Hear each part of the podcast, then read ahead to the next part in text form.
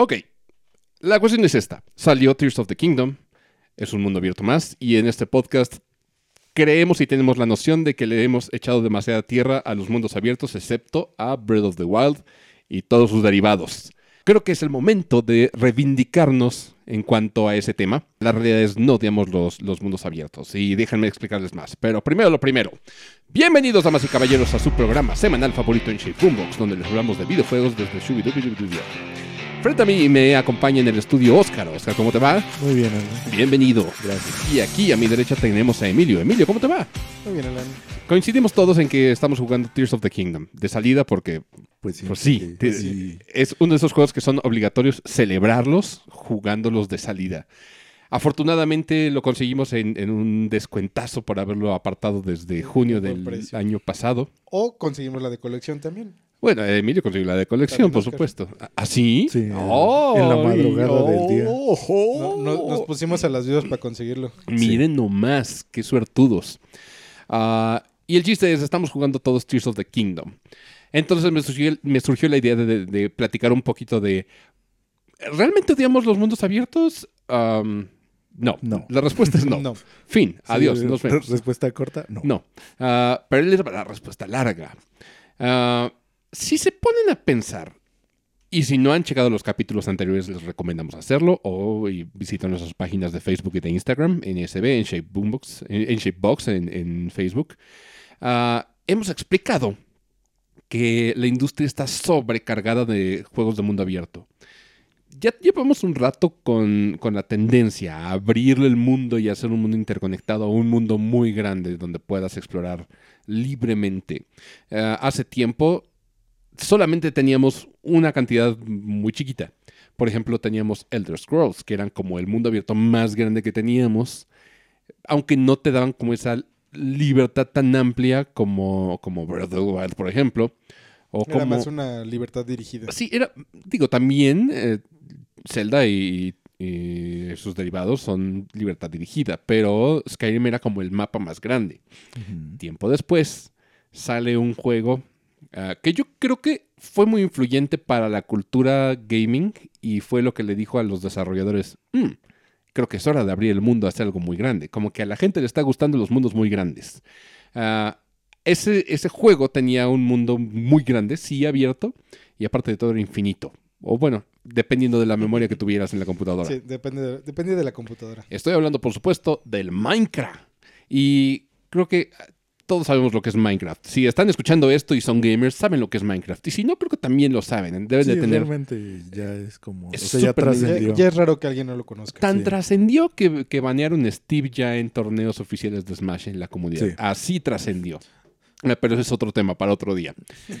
Ya con que esté en Smash. Ajá. O sea, sí. también Sí, es como... con que haya llegado Smash. Así es. A mí me sorprende que no haya llegado a Fortnite, ¿eh? O sea, es- está nada. Es, perf- es perfecto espérate. para, para, para Fortnite. Espérate. Sí, claro. O sea, nomás es cuestión de tiempo y de que Microsoft diga, va, lo, lo de que suelto. saquen un evento bonito para, Minecraft, para. Fortnite Sí. y Minecraft. Así que eh, no sería nada descabellado si te pones a pensarlo, ¿no? Es- sería como de, claro, tiene lógica, sí. Construir. Picos, construir. Mm, Pues sí.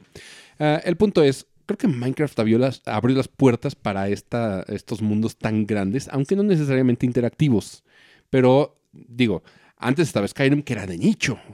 Sí, Skyrim empezó de nicho. Scrolls, Sí. todo lo- antes de Skyrim, todo lo de antes de Skyrim. Era, era súper Sí. de nicho. Claro. Y miren que era un, eran mundos abiertos grandes y, y extensos. Eran juegos bastante largos, que eran de los pocos western RPGs que, que teníamos. Bueno, el chiste es, llega Minecraft y todo el mundo dice, mundos grandes. Sí, señor. Ven, voltean a ver las opciones, porque por supuesto tenían que ver, no todo puede ser Minecraft, no todo puede ser un sandbox, ah, no todo mundo puede hacer como una temática de su juego hacia ah, un sandbox como, como Minecraft, de generación aleatoria o procedural. Ah, entonces vieron nuestras opciones. Yo creo que vieron los RPGs como, como Elder Scrolls y dijeron, por ahí nos podemos ir. Entonces salen exponentes importantes, entre ellos The Witcher. Y no solamente hablo del, del 3. El 2 ya era abiertoide, Sí, tenía sus Sí. cosillas ahí. por lo menos interconectado. Eh, claro, también teníamos Dark Souls, que era un mundo grande e interconectado, aunque no necesariamente ab- abierto. Tenías como libre tránsito entre, entre lugares. Entonces salen, salen cosas como The Witcher. El máximo exponente es The Witcher 3. Salen, sale Skyrim, que también Skyrim es, es importante, es influyente, aunque no es el mejor juego del, del mundo. Y esto me pueden apedrear muchas personas. Ya existían antes mundos grandes, pero no con eh, las bondades de la exploración o de irte a lugares a explorar y que eso formara parte de la experiencia del juego. Por ejemplo- pues era parte como paisaje. Sí, eh, pues ahí. Pensemos, vámonos tiempo atrás, hablemos un poquito de la historia de, de los juegos de mundos abiertos, tenemos que llamarlos así. Si nos vamos mucho tiempo atrás a, a la época 3D, para mí el, el gran referente de la época de los 64 bits es Ocarina. Ocarina, y lo, lo dijimos en el episodio de Zelda. eh, Ocarina era un mundo bastante grande, bastante amplio. Era muy grande Sí, para, para su tiempo. para su tiempo era, pues, te ponían y decías extensiones grandes De, de... de hecho, no sé si era de, de los más lugares. grandes o si no es que el más grande en su tiempo. Eh, bu- Yo creo que en su tiempo sí. Quién sabe si después hayan salido más. En este momento no me acuerdo de, de mundos tan grandes interconectados. Seguramente hay. Seguramente hay alguien me va a decir, te estás olvidando de este porque es de Play. Sí, tal porque vez. no lo conozco.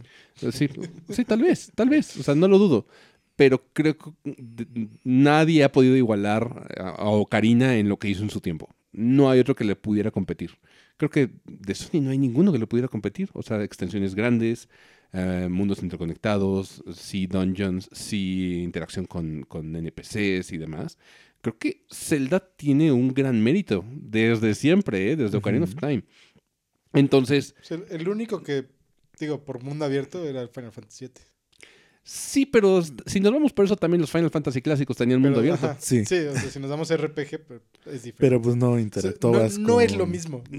Pero es, Con nada. es diferente world map Sí. a- Sí. sí, al diseño de un mundo abierto. Que vaya, para aquella época de, de 64 bits, pues daba casi lo mismo.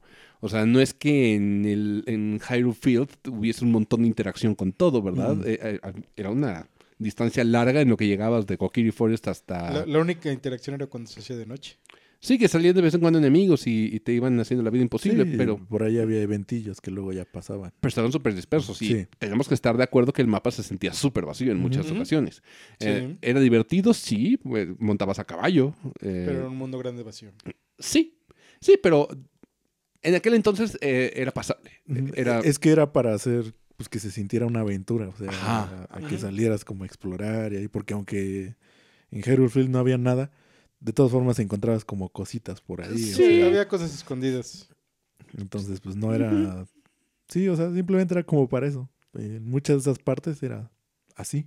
y era para sentir la extensión. Ajá. Sí, sí, que se sintiera pues un lugar más amplio, el- las distancias que recorrías. Sí.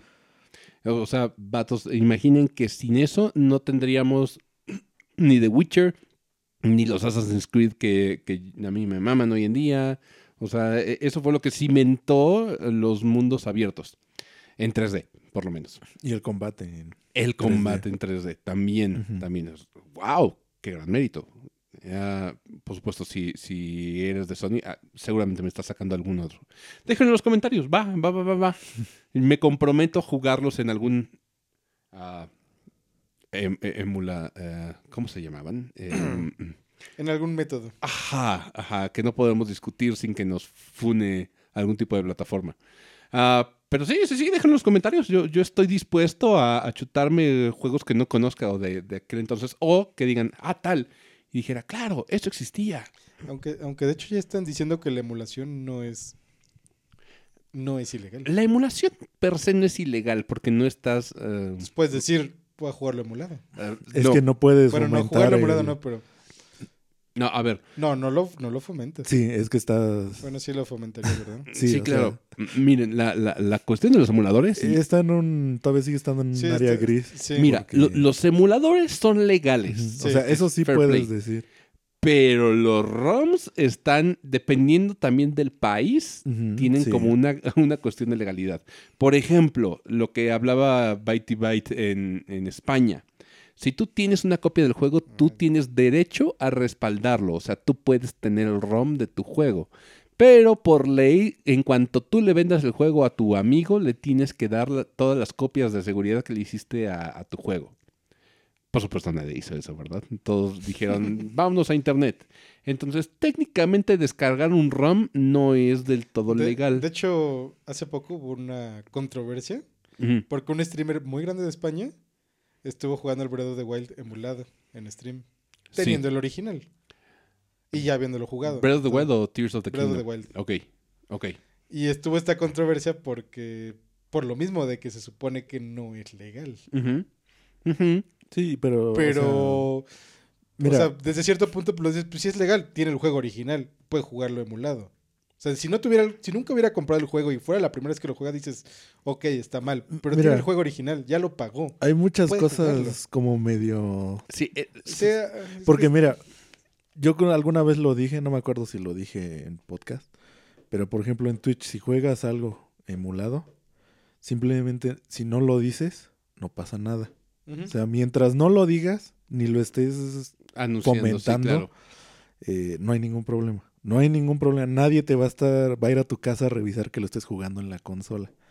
Entonces, por eso, Todavía, sí, o todavía. sea, Ah, ah, ah, ya que inventen drones asesinos que se puedan meter en las casas y, y sea legal, eh, ya hablaremos, pero de, De eso momento no. falta un poquito. Entonces, o sea, desde siempre ha sido así. O sea, mientras no estés diciendo es que lo estoy jugando en tal emulador y estés diciendo ahí como de que vayan a jugarlo y Sí, de esa manera, este, e- eso es lo que está mal. O sea, por eso no, uno no puede decir como de vayan a... que, mira, la piratería tiene una cuestión. Eh, no estoy fomentando la piratería, esto es un disclaimer, eh, pero podemos, podríamos decir que es un crimen sin víctimas. Pónganse a pensarlo. Ah, ¿A quién es la víctima de la piratería? ¿La empresa? ¿La empresa está siendo afectada y perdiendo millones de, de dólares? No, pues es como lo que decían de, por ejemplo, este Zelda, de cuánto se va a vender. Y pues la gente que lo emule, este, pues, Va o a sea, ser- ¿Quieres que no va a ser una minoría? ajá, siempre va a ser. O sea, Sí, de hecho es lo que decían, o sea, ok, está, está streameando el juego emulado, pero realmente le está haciendo propaganda al juego. Porque es un streamer grande. Sí. Le está haciendo propaganda gratuita a Nintendo del Ah, juego. recordemos la época cuando aquí no- teníamos la, la piratería al tope. O sea, Mira, desde decir que por eso las consolas de Sony tienen tantas vendidas, Exactamente. o sea, eso es innegable. Solo, solo se lo, lo tapan. O sea, Sony lo tapa completamente. Eso no lo dice. no, pero sus acciones hablan de todo lo contrario. Sí. Porque recordemos, y esto lo tenemos que contar, como, lo hemos dicho como tres veces, pero una más no, no daña a nadie. Cuando estaba el Play 1, tú veías un juego de- original de Play 1 y era una rareza. O sea, decías, Sí. ¡a la madre! Tienes Sí. un, un juego original, disco negro y toda la chingadera. Eso era raro. Eso era bastante, bastante raro y decías, ¡wow! Gastaste un chorro de dinero por eso. Pero lo más común es que en los hogares tú veías sobrecitos de, de papel celofán con una portada impresa en, en un papel, ah, no papel bond, era papel, por lo menos era de ese brillosito. Del brilloso, Sí. sí. Ya Ritalin nos dirá cuál, cómo se llama, pero era un papel brillosito. Eh, tenía como cierta cuestión cultural la piratería aquí en México. O sea, sabías que eso eran discos de Play 1 y le ponían portadas que no tenían nada que ver con la portada original. O sea, Alguno- algunos sí. Algunos sí traían la portada original. eran mínimos porque la- las otras portadas eran como photoshops súper culeros.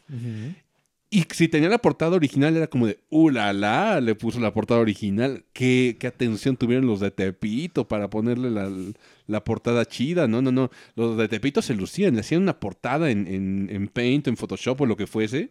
Y le ponían ni siquiera Le- de PlayStation. lo que querían. Sí, o sea, de repente veías a, a Mario en, en los juegos pirata de, de Play. No- n- obviamente no tenía Mario. O algunos sí tenían, tenían Algunos emuladores de... era, ajá, era emulador, era de esos juegos que traían no sé cuántos juegos de tocaron. Nintendo. Era muy pintoresco, pero para eso tenías que meterle un, un chip, le llamábamos. Realmente no era un chip, o sí, era como o- un bypass a- al lector, o no me acuerdo qué era, porque Es que había varios métodos, o sea, Sí, dependía. métodos. Uno sí era como soldar un.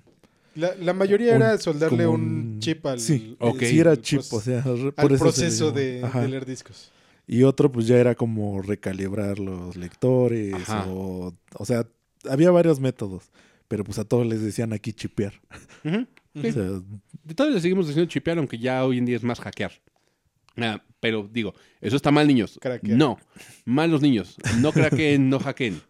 Ah, no robaréis, no hackearéis.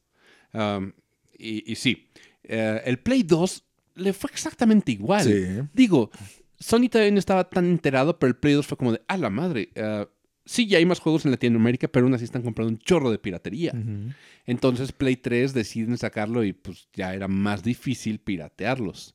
Porque también el formato cambió, era Blu-ray. Ya era Blu-ray. Y también piratear. De hecho, la razón de que lo cambiaron era para Ajá, que para fuera más difícil piratearlo. Que por supuesto lo- los... ¿se Que aún acuerdan? así, lo sencillo era piratearlo, más bien que el- los juegos no los pudieran piratear tan sencillo. ¿Por qué? Porque el Blu-ray era caro. Sí, Sí, en ese entonces, pues, Así es. ¿qué O sea, usaba Blu-ray? Comprar un Blu-ray vacío. Nada. Era solo- caro. Solo el Play 3. sí, así es. sí, entonces, por eso también Sony tuvo un chorro de éxito aquí gracias a la piratería. No lo pueden negar. Vendieron un Sí. chorro de consolas. Sí, mira, pues. O sea, se ve. Se ve en gráficas de consolas vendidas. Sí, en estadísticas. O sea, ¿por qué es? Porque, o sea, tú pirateas el juego, sí, pero necesitas a fuerzas, pues la consola. La consola, original. sí. Y por eso es la consola más vendida hasta el momento, ¿eh? El, Sí. el Play 2. Ujú. Sí. O sea, sí le ayudó muchísimo. Y, Por supuesto. o sea, llegó Play 3, como dices. ¿Qué le pasó al Play Se 3? fue para abajo. Bien Empezando duro. por su precio de salida. O sea, también tú decías, bueno, voy a invertir en un Play 3 y no, mejor compro este, un Xbox y, Porque y un Wii. ahorita actualmente lo que es un Xbox y un PlayStation 5 cuestan lo que salió costando el Play 3 en su momento. Sí. Sí, me acuerdo perfectamente. Era prohibitivo. Y por supuesto a mí ya lo tenía. No, yo, pero yo lo compré ya mucho más barato. Sí, pero el tuyo no es Slim, ¿o Mucho sí? más barato. Sí, es el Slim. Ah, ok, sí. Ya lo compró mucho más barato. Porque el de salida Es era más, un de hecho, ni lo compré. Lo cambié por puntos de banco. Igual cagado. que mi Wii. Wow, Nunca los compré realmente. wow. Chicos, usen sus puntos de banco. Sí. Sí, No, ya ahora son diferentes. sí, ¿verdad? Ya no es como Cambió- un punto es un peso. No, ya no. A- antes te daban... Yo siento que antes te daban muchos más puntos. Por Y había recompensa... O sea, por los puntos que te daban, podías conseguir recompensas Más chidas. muy sí. chidas. Pero de repente todo el mundo ya quiso puntos y... Y, y ya no, modificaron Y eso. modi- pues sí, ya modificaron todo eso. Claro. Pero sí, de ahí vienen las estadísticas. ¿Por qué llegamos al, al PlayStation 1? Porque estábamos hablando de, De, de, de que nos recomendaran juegos de Sí, PlayStation 1. de mundo abierto. Ujú. Si tampoco me vayan a querer a- dar T- Todos los. Tomba, Sí. ¿sabes? Digo, no tengo problema con Tomba, me fascina. Que por cierto, hablando de la época de Play, eh, estaba viendo que, que uno de los que trabajaron en el diseño de Medieval estaba vendiendo sus, sus archivos, o sea, estaba vendiendo los originales de los diseños de Medieval, porque le está yendo de la chingada económicamente. Y la gente le dijo, pues públicalos, dijo, es que no puedo, porque los derechos no los tengo yo, los tiene Sony. O sea, Y- ya, ya el momento en que quiera publicar, pues Y- sí debe de ser como. Y él no recibe ningún tipo de regalía por ello. Lo cual está de la Sí, pues chingada. es que lo que hemos hablado, o sea, cada uno manejaba como sus contratos diferentes. A él seguramente le pagaron por trabajo, Sí, o sea, por trabajo hecho y ya. Pues lo mismo Y- que a Kirkhope con el, el rap de Donkey Kong. Sí, exacto. Y por eso Nintendo dijo, ¿quién compuso eso? ¿Quién sabe? Nadie sabe. Sale en Donkey Kong 64. Sí. Fin. So- solo tenemos la canción y ya. Sí, no, sim- simplemente dijeron, sale en Donkey Kong 64, es mía. ¿Quién la hizo? ¿Qué les importa? Sí, Pero- cual fue. Bueno, para la gente que quiera saber quién la compuso, se llama Grant Kirkhope. Sigue haciendo música, sobre todo para últimamente juegos de fantasía. Eh, de hecho, hizo eh, todo el soundtrack de Kingdoms of Amalur, que yo jugué, que es un, un juego de mundo abierto, muy similar a, a The Elder Scrolls, creo que 3. A la gente que le gustó tanto eso, dijeron, vamos a hacer uno, y THQ lo publicó. Y apenas salió el, el remake, es un juego muy entretenido, sí, muy bueno. salió. Es extremadamente bueno. THQ tiene, tiene este, este asunto, tiene juegos muy buenos. Sí. Muchos son abiertos, ¿sabes? Eh, pero son como infravalorados. O de repente salen como medio rotos. O no, no reciben como el... Yo siento que mucho era marketing también, como que salía así muy de ya salió y ya. Sí. Por ejemplo, en su momento en, en GameCube, pues no tuvimos tantos colectatons como el 64, ¿se acuerdan? Entonces, quien sacó uno fue THQ, con colaboración con, con Nickelodeon. eh, y se llama Bob Esponja, Battle for Bikini Bottom. Sí. el cual dicen que es uno de los mejores collectathons de la época del Play 2, GameCube, etc. Eh, y no tuvo la, la, la recepción que, que cualquiera pudo haber dicho. Los que lo probaron seguramente fueron los chavillos, que el papá les dijo, ah, mira, Bob Esponja se lo voy a comprar. Es, es un juego de Bob Esponja, le gusta Bob Esponja. Ajá. Y ella. Y ya. Y es- normalmente esos juegos son, son Sí. normalmente, no hit or miss, es miss or eventually hit. Sí. Entonces, Sí, son muy raros porque sí, los de licencias normalmente son muy malos.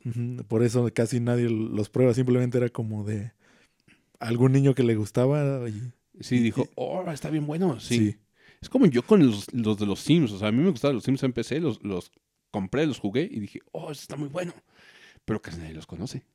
Y si alguien le dices un juego de los Sims para, para portátiles, te va a decir, guácala, ¿no? Y, pero están mucho mejor que los, los de consola, para mi gusto. Pero en fin, eh, el punto es, THQ saca cosas muy buenas. Sacó Kingdoms of Amalur, sacó los Darksiders, Sí, que también ha estado como... Muy bajo muy- del agua, sí, ¿eh? siempre. Desde que salieron. Tienen su nicho, pero es demasiado sí. poco. Sí, y siempre ha sido así. O sea, desde que salió yo nunca... Yo creo que es injusto, o sea, porque es el, el mejor clon del- de, de Zelda que tenemos a, a la mano. No conozco otro que, que haya disfrutado tanto como Darksiders. Digo, no es Zelda, pero el, el gameplay y todo eso se siente bastante bien. Sí, es se como siente muy... Zelda meets eh, God of War. Ajá. Algo así. Así sí, es como lo describo. Y, y jala, jala muy chido. De hecho, el, el 3, el 3 no lo he jugado, ahí lo tengo, pendiente todavía. El 3 es como estilo de combate Souls, pero con exploración de, de mundo, eh, sí, Sí, abierto. Como venía manejando lo- Así es, los otros Darksiders. así es, así es. Y dicen que está padre, pero obviamente no compite con Dark Souls. No, o con, no con compitió Zelda. con nada. O sea, te digo que siempre que salían Sí, siempre está en la sombra de algo, sí. ese es el problema. y Sí. no los voltean a ver mucho. o sea, Claro, es que también, planteate, ¿quieres jugar un Zelda? Tienes un chorro. Sí, Eh, juega Zelda. Juegas Zelda, exactamente. No juegas un clon de Zelda. Ya los más aventureros lo agarran y dicen, ah, mira, está bueno. Ujú. Eh, por eso siempre animamos a los podescuchas a probar cosas nuevas. A no hacerle tanto caso a las reseñas. No, De hecho, hablábamos fuera de podcast que yo ya no me basé y no, no creí las reseñas del Tears of the Kingdom, no por ser negativo, sino porque me iba a esperar las verdaderas reseñas. Y las verdaderas reseñas es Twitter. Y me van a decir, ¿por qué entras a Twitter para ver lo que opina la gente? Porque si un juego es exitoso, escúchenme bien, va a recibir muchísimo hate. Porque los de las consolas rivales tienen mucha sal atorada entre los cachetes de las nalgas. Por lo tanto, se rozan. Tienen ardor de cola y eso los hace poner cosas venenosas. Venenosas o a veces sin sentido, a veces muy divertidas. la mayor parte de las veces muy divertida. Sí, muy Porque divertidas. no tiene sentido, pero Claro, claro. Entonces, cuando tú ves que recibe un juego mucho hate, pruébalo. Pruébalo, pruébalo. Lo peor que le puede pasar a un juego eh, es que nadie hable de él. Si nadie habla de él, o si el, hype se va después de dos días, es un mal juego. Así de sencillo. Entonces, si recibe mucho hate el, el- juego, va a estar bueno. Pero tienes que ir con la mente abierta fuera del fanatismo de tu... Sí, eso es como el punto clave de todo esto. Que si Solamente lo puedes disfrutar si dejas el fanatismo de lado. Tienes que, o sea, e- es como requisito de, no te dejes ir por lo que digan todos los demás, porque muchas veces pasa, lees los comentarios y muchas veces te preguntas, ¿lo dijo en serio? Ajá. O sea, muchas veces es como de, de verdad. sí. o sea, sí piensa así, pero luego ya empieza a leer más y es como de, no, pues sí, sí piensa la gente así, o sea, lo está diciendo como uno pensaría que es de broma, pero, Pero es muy en serio. Es en serio, Sí, de verdad, a- eso pasa. así es como lo expresan. Y es alarmante de cierta forma, porque el, el- de cierta forma el, el- el hate se- es contagioso. Sí. Entonces, a- si alguien empieza a tirar odio, las masas van a tirar odio colectivo, aunque las masas no tengan ni idea de si sí o si no. Leí muchas reseñas que decían, es, es un DLC, es el primer, el primer argumento, de, de- es un DLC de Breath of the Wild. Este, no. no, Shake sigue diciendo eso. Shake no lo ha jugado. Ya lo sé. Quien lo diga no lo ha, no lo ha tocado, no, No. no, ha No, pasado. pero de- es que todos los decían antes de que saliera el juego. Sí, pero los que lo dicen ahorita después del salido es que no lo han jugado.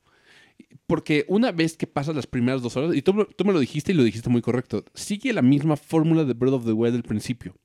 Y te dije, sí. Sí, ah, por el, el hecho de que tienes que reaprender, porque hace cuánto no juegas Breath of the Wild. Primero y, que nada. Y porque viene gente que no jugó Breath of the Wild. Exactamente, exactamente. Entonces, no se parece en absoluto, ya que, ya que pasas el tutorial. Ya que te sueltan. Normalmente, los- miren, los juegos de mundo abierto tienen como una zona de tutorial implícita. Algunos más obvios que otros, ¿no? Sí. Por ejemplo, en The Witcher tienes The White Orchard, que es la primera zona. Es una zona chiquita que tiene como puntos de interés todos cercanos, en un huevito. Eso es cómodo, pero te está enseñando de, mira, está este tipo de cosas. Aquí, esto es una subquest, esto es una guarida de monstruos, esto es tal cosa, esto es tal cosa. Ajá, está en un espacio chiquito. Entonces, te- no te lleva de la mano, pero si tú lo exploras lo suficiente, te vas a poder encontrar todo para que entiendas cómo funciona el juego. En Breath of the Wild eh, es. ah, ¿Cómo se llamaba? The, the- the Great Plateau. The Great. Plateau. Sí. Que es lo mismo. O sea, es un lugar. Sí hay un tutorial per se, no es tan invasivo. Mm, No, la primera vez que lo juegas no lo sientes. Sí. O sea, simplemente sientes como De- va, va avanzando el juego, ¿no? Y- Ajá. Y, ya, hasta que te das cuenta de que nada más era una zona bien chiquita. sí. O sea, esa era la magia del, Del Breath of the la Wild. primera vez que lo jugabas. Claro. Y siempre los, los, juegos de mundo abierto tienen algo así. De hecho, en Valhalla, el tutorial es eh, la isla de. Bueno, es eh, la primera isla de, de- No sé si es Noruega o de, de dónde venían.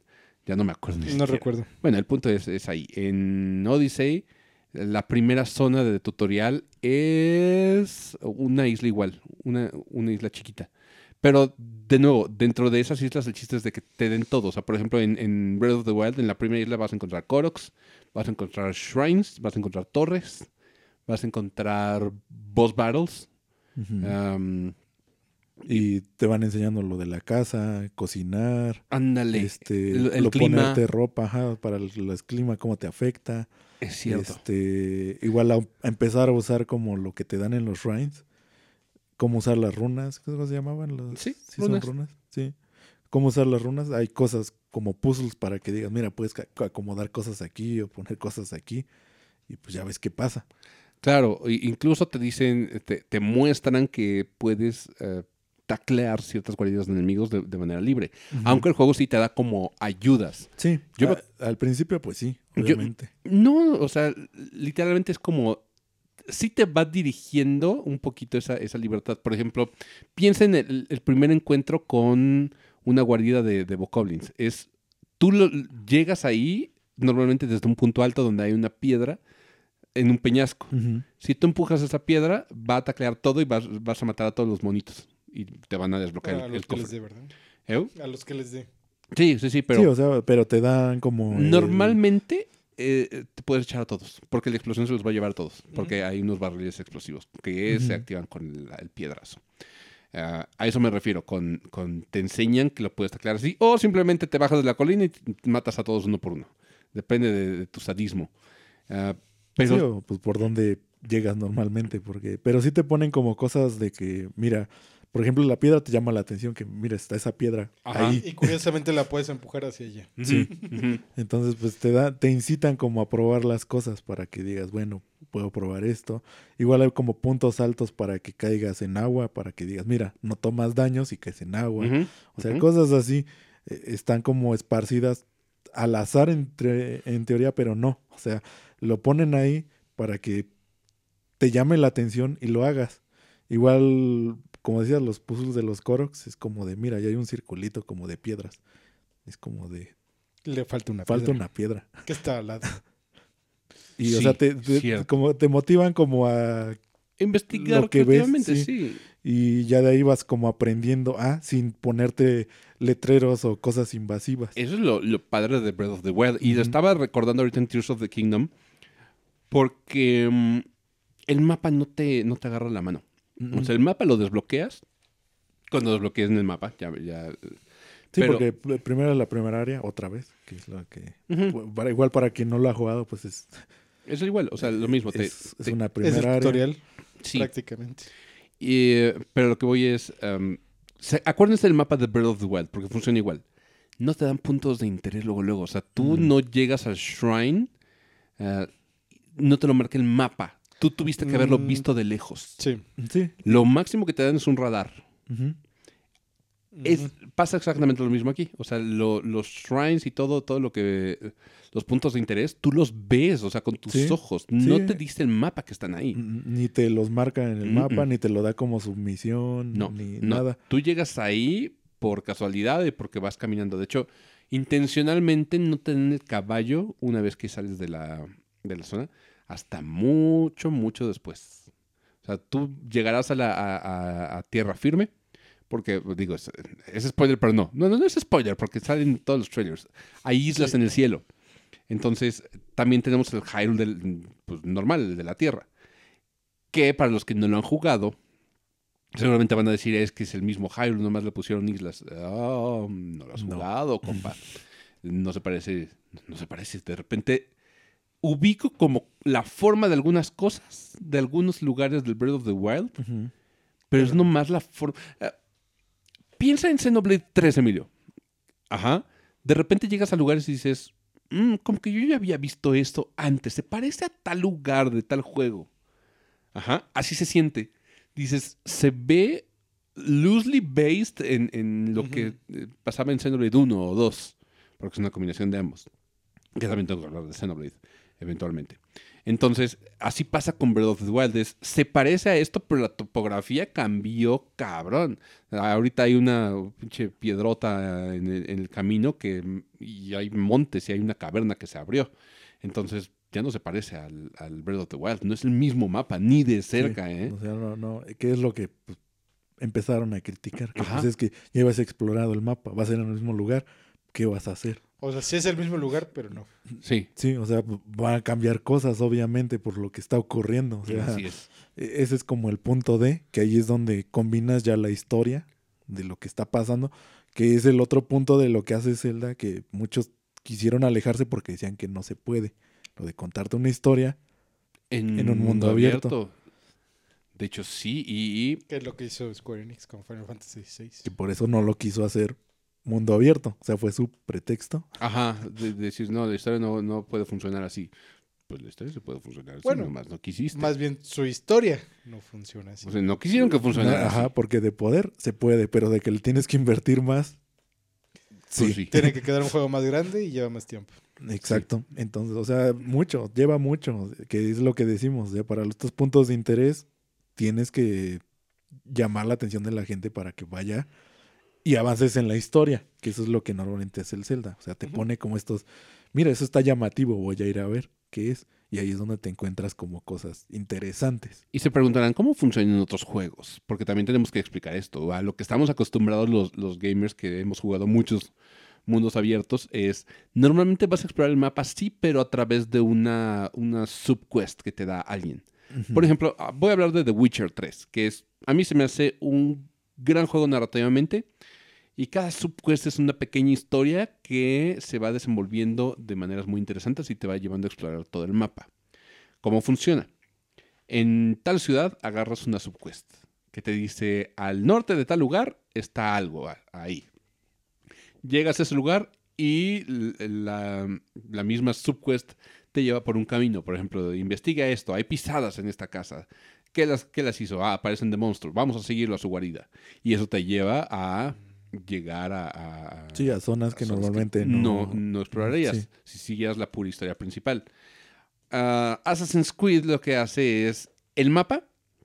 En cuanto sincronizas, quiere decir, subes una torre a un punto alto y, y ves cómo desbloqueas el, el mapa de la zona, inmediatamente ya te ponen puntos de interés. Ni siquiera los viste, o sea, si tú, si tú lanzas al, al cuervo, al águila o lo que tengas, vas a encontrar luces que te dicen, aquí hay algo, aquí hay un tesoro, aquí hay una subquest, aquí hay tal cosa. Pero ya sabes a dónde tienes que ir. Eso em, merma un poquito la exploración real que tienes del mundo. Sí. Porque entonces tú vas de punto A a punto B todo el tiempo. No estás explorando realmente. Dices, ok, sé que por allá hay algo, voy a ir por allá, pero no es exploración. No te está motivando a ver el paisaje y a observar qué hay alrededor. Porque, por ejemplo, Si nos vamos a lo que sucedió en Breath of the Wild, es yo iba a un shrine y decía, mira, por ahí hay un shrine, pero en el camino me encontré una variedad de monos. O Tres- encontraba ruinas. Ajá, o, o algo ajá. que te llama, algo grande como que te llamaba la atención. Ajá, ajá. O tres, tres popos de Korok, lo que sea. Pero tú lo, lo- lo viste visualmente. Nunca te apareció en el mapa de mira, que hay un puzzle de Korok. Mm. Pero lo ves y dices, quiero ir para allá. Sí, Ajá. es- simplemente te llamaba la atención. Y te o- acercas. Sí. eso es la magia Ujú. de el, el Zelda. O sea, Sí, porque- yo uno que me acuerdo muy llamativo es también el del ciervo este que Ah, se ilumina a lo sí. lejos y dices, eso, ahí brilla eso, no sé qué es, ¿Qué es eso. eso? Sí. Y, y, pues vas a ver. Sí. Entonces, cosas así te motivan a, igual los dragones, eh, los que salen los... Claro, sí, de- está flotando. ¿Qué es eso? Sí, y ya te acercas y pues dices, ah, sale de ese lugar. O sea, Ajá. si te pones realmente, a- prestas atención desde un lugar alto, dices, ah, sale de ahí o se mete ahí. Ajá. Y pues vas ahí a ver qué hay. Que normalmente se meten en un portal para salir, pero... Pero igual llama la atención, o y- sea, el- Y si te fijas, tiene una ruta siempre. sí, o sea, sí, siempre está definida para que sigan la misma y tú digas, ah, pasa por aquí. Y, y ya, pero desde lejos ya estás viendo como que te llama la atención de, eso, ese es un punto que quiero ir a ver. Ajá, ajá, y eso es, es bastante relevante en la forma de, de cómo funciona el juego y de qué tanto te involucras con él, qué tanto te, te- se vuelve inmersivo eh, el juego. Ah, digo, no, no critico a Assassin's Creed porque es una manera también, o sea, es una manera de decir, mira, ve acá porque quiero que veas qué chingones nos quedaron las ruinas de este templo romano o qué chingones se ve la ciudad que hicimos. Te llevan más de la mano, esa es la, Sí, la- sí, sí.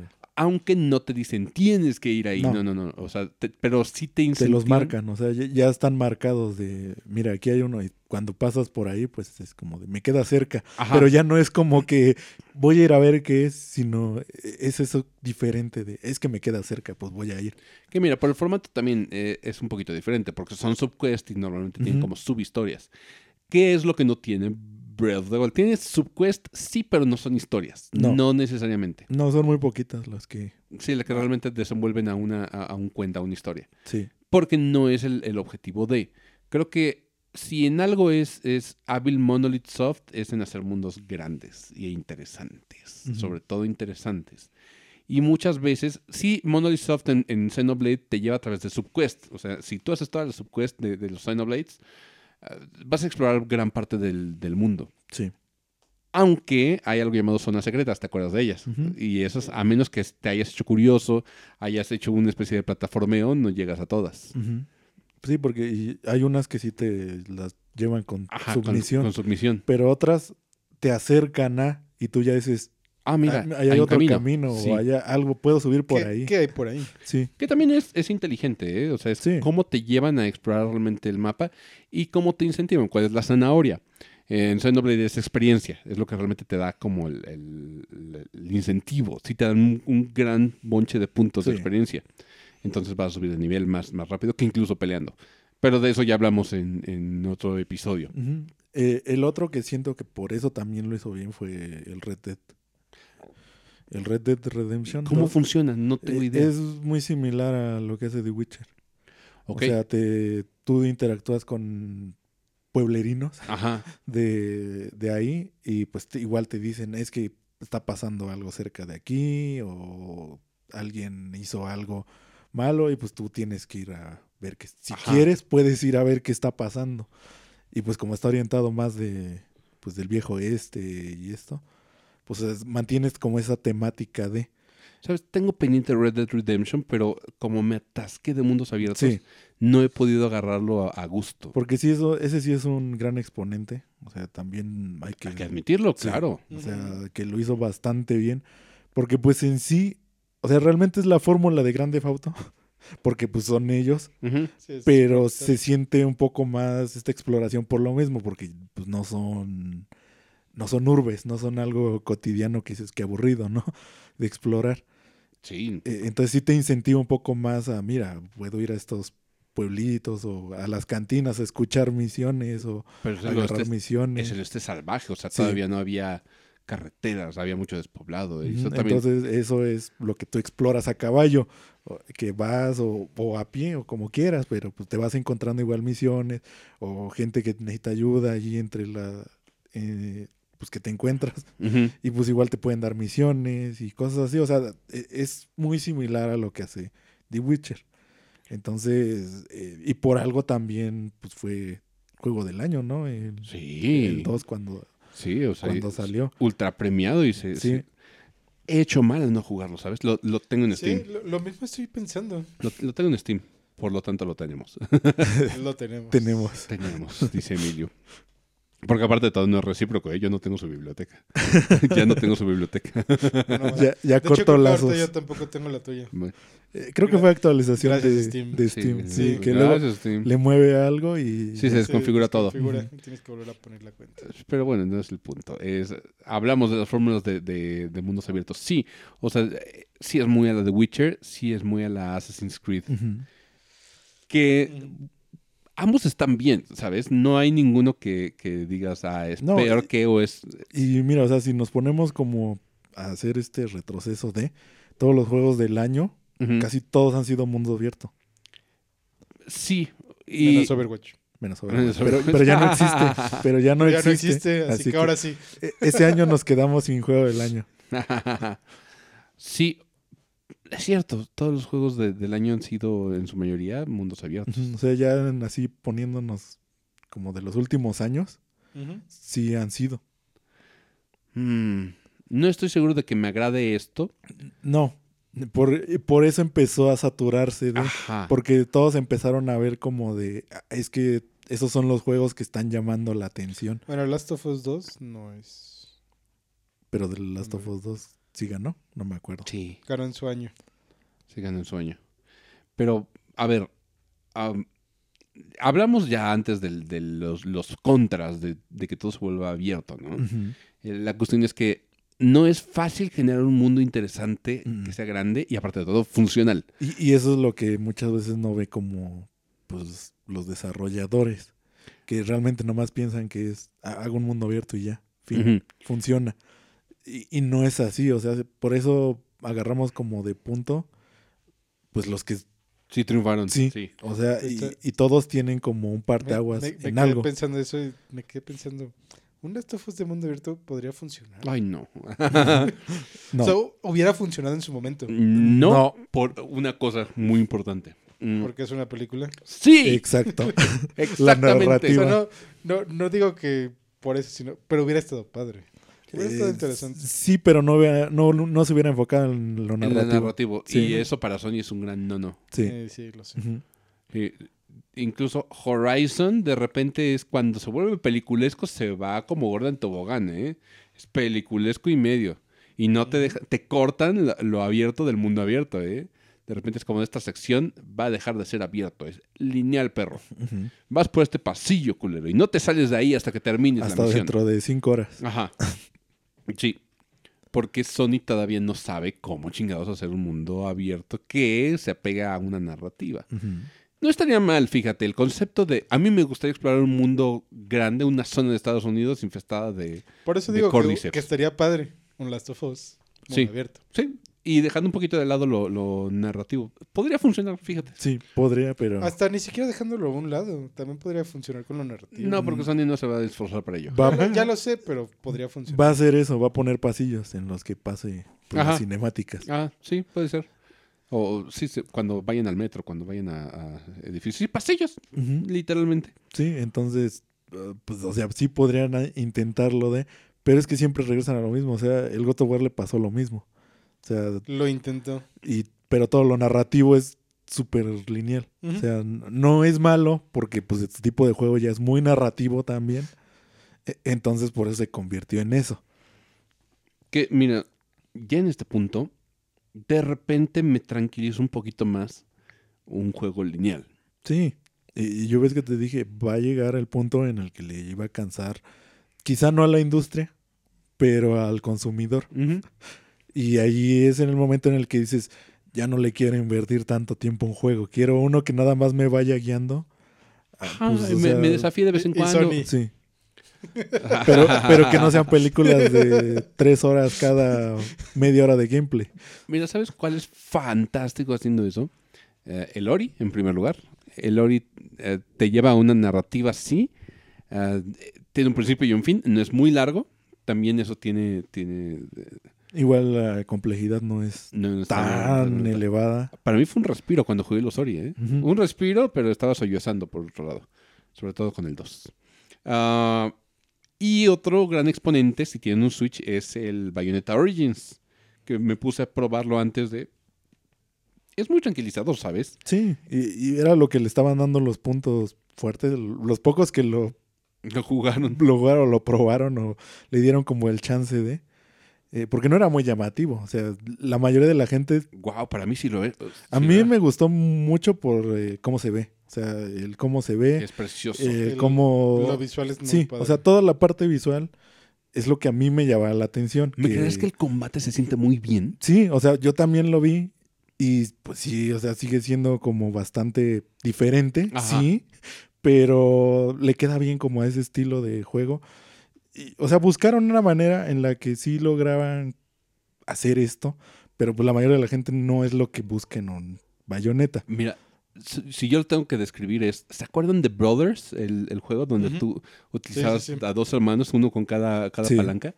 Así es. Eso con combate. Eh, y la, la amalgama es muy buena. Aparte de todo, es, el estilo de arte es muy, muy lindo. Es como de pintura de acuarelas. Sí, porque es lo que vendría siendo como un libro de, Sí. de ilustraciones de niño. Y además, eh, la historia es muy, muy plantada. O sea, no es tan metafórica. No, no metafórica no es la palabra. Es como sui generis la de, la de Bayonetta normalmente. O sea, porque nunca te dicen... Había una vez una niña que se llamaba Cereza y cuyos padres eran de uno de una, de una secta, raza. otro de, de otra raza. Y entonces, como no, el amor estaba eh, prohibido entre las dos razas, pasó tal cosa. Este te lo dice así al chile. Ujú. Pasó esto. Y la hija hizo esto. Aparte de todo, la narrativa de la señora. La, la señora que, que hace la voz de. Ni siquiera contribuía tanto al- a, los Bayonetta originales. Pero ¿te acuerdas cuando te mueres que, que hay una señora que grita The Sí. Shadow Remains Cast? Ella es la narradora y lo hace muy bien porque es como una señora contándote un cuento, leyéndote un cuento. Qué es- bonito. Muy, muy lindo, muy lindo. Y te digo, es tranquilizador porque sabes tiene un principio y tiene un fin. Sí. El otro que, que me chuté como para descansar de fueron los Kirby's. Los Sí, Kirby's. también. Y creo que llegaron en el momento correcto los Kirby's. Porque normalmente, pues el Forgotten Land no le tenía tantas ganas. ¿eh? No, pues creo que también lo dijiste. De- Sí. de- desde que pasó de que vimos que no era mundo abierto, como que todos le Yo sí dije, el feo en su momento. le iba a dar la oportunidad porque dije, pues puede ser como algo. Y tampoco es súper guau, ¿eh? O sea, No. para, para, para mi gusto no es como No. el mejor Kirby de todos los pinches tiempos. No, pero pues, eh, igual el score que tiene es entra en el top de los mejores Kirby's. Sí, claro, o sea, es muy bueno. Ujú. Pero Planet Robobot se la mata. Sí, es- se están peleando el score. O sea, es que es muy diferente. O sea, Sí. también, o sea, pero el score están similares. Creo que tienen 86, Ujú, 85, está muy parecido. algo así, entre los dos. Entonces, por eso yo dije, el Forgotten Land también sí lo seguía como recomendando, porque sí era un título un poco más Tranquilo, sí. amigable para la gente, entonces sí era como de, mira, puedes hacer esto, agarró mecánicas de que pues, si te mueres la penalización no es tan grave, lo monedas. vuelves a intentar. Que de suyo, eh, sí, o sea, de suyo difícil no es, pero sí hay lugar, sí hay veces donde te, La- te las mueres. batallas están de repente se Unas, ponen- unas. Eh, Pero lo que implementó fue el combate y el- tienes un perfect dodge en Kirby que, que ralentiza el tiempo y hace como un counter que Sí, le baja sí. más, más daño al, al a enemigo. los, jefes. Al enemigo. Bueno, sea. enemigo. sí, Y eso está súper bien, ¿eh? Se siente hasta combate más complejo que normalmente Kirby tendría. Eh, y también hay desafíos que te, te hacen. eh, sí, que pues ya esos son como los, pues si quieres hacerlos o no. Y ya si lo quieres completar Sí, al- más al- o, al o upgradear las armas ya, porque también ese sistema de upgradeo, Está quieras lindo. o no, pues funciona bastante Funciona Y bastante. que tienen tres etapas también está de lujo. ¿eh? Eso me gustó muchísimo. Pero sí, o sea, está, está bien como para descansar. Creo que sí, lo, lo que tienes que hacer cuando estés quemado de, de mundos abiertos es vete a algo súper lineal. Que es como lo que va a pasar mucho. Ajá. O sea, y más ahorita con el Zelda. Mucha gente ya también, después del Zelda, no siento que vayan a querer jugar otro mundo abierto. No. Quizá algunos sí, porque pues... Sí, les gustan mucho. Sí, pero si buscas como después de que pases ya el Zelda, eh, vete por algo como más, más relax. Pues cae bien como estas recomendaciones porque es algo que nos hemos pasado, o sea, hemos vivido. Eh, yo ves que te dije, o sea, después de... Igual como por ejemplo los RPGs. Justo lo que te voy a decir. Hay dos géneros que te dejan agotado porque son commitment games, o sea, juegos que- ah, con los que te tienes que comprometer para pasarlos de principio a fin, porque si los dejas interrumpidos y te pones a jugar otra cosa, pierdes el hilo.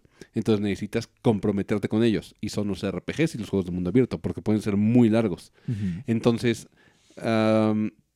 no están peleados. o sea, yo sí podría jugar un, un JRPG después de, de un... Sí, no. Sí, no están Porque también es otro pacing, o sea, depende Ajá, también el, ajá, el- justo. el RPG que agarres, porque pues sí, hay RPGs que son un poco más tranquilos también, o sea, vas avanzando y vas, pero no te obligan como tampoco a... Claro, claro. Lo único que sí es que los RPGs yo los veo más del lado de la historia, que es lo que luego se te olvida, de que ya hice esto, ya avancé esto y luego cuando no- lo no dejas un en qué tiempo, estás. sí, regresas y No es sabes como de, ¿Qué pasó? ¿qué qué hago aquí? Sí, ¿qué, qué había pasado? Sí. Y si los mundo abierto es ¿a dónde iba? Ajá.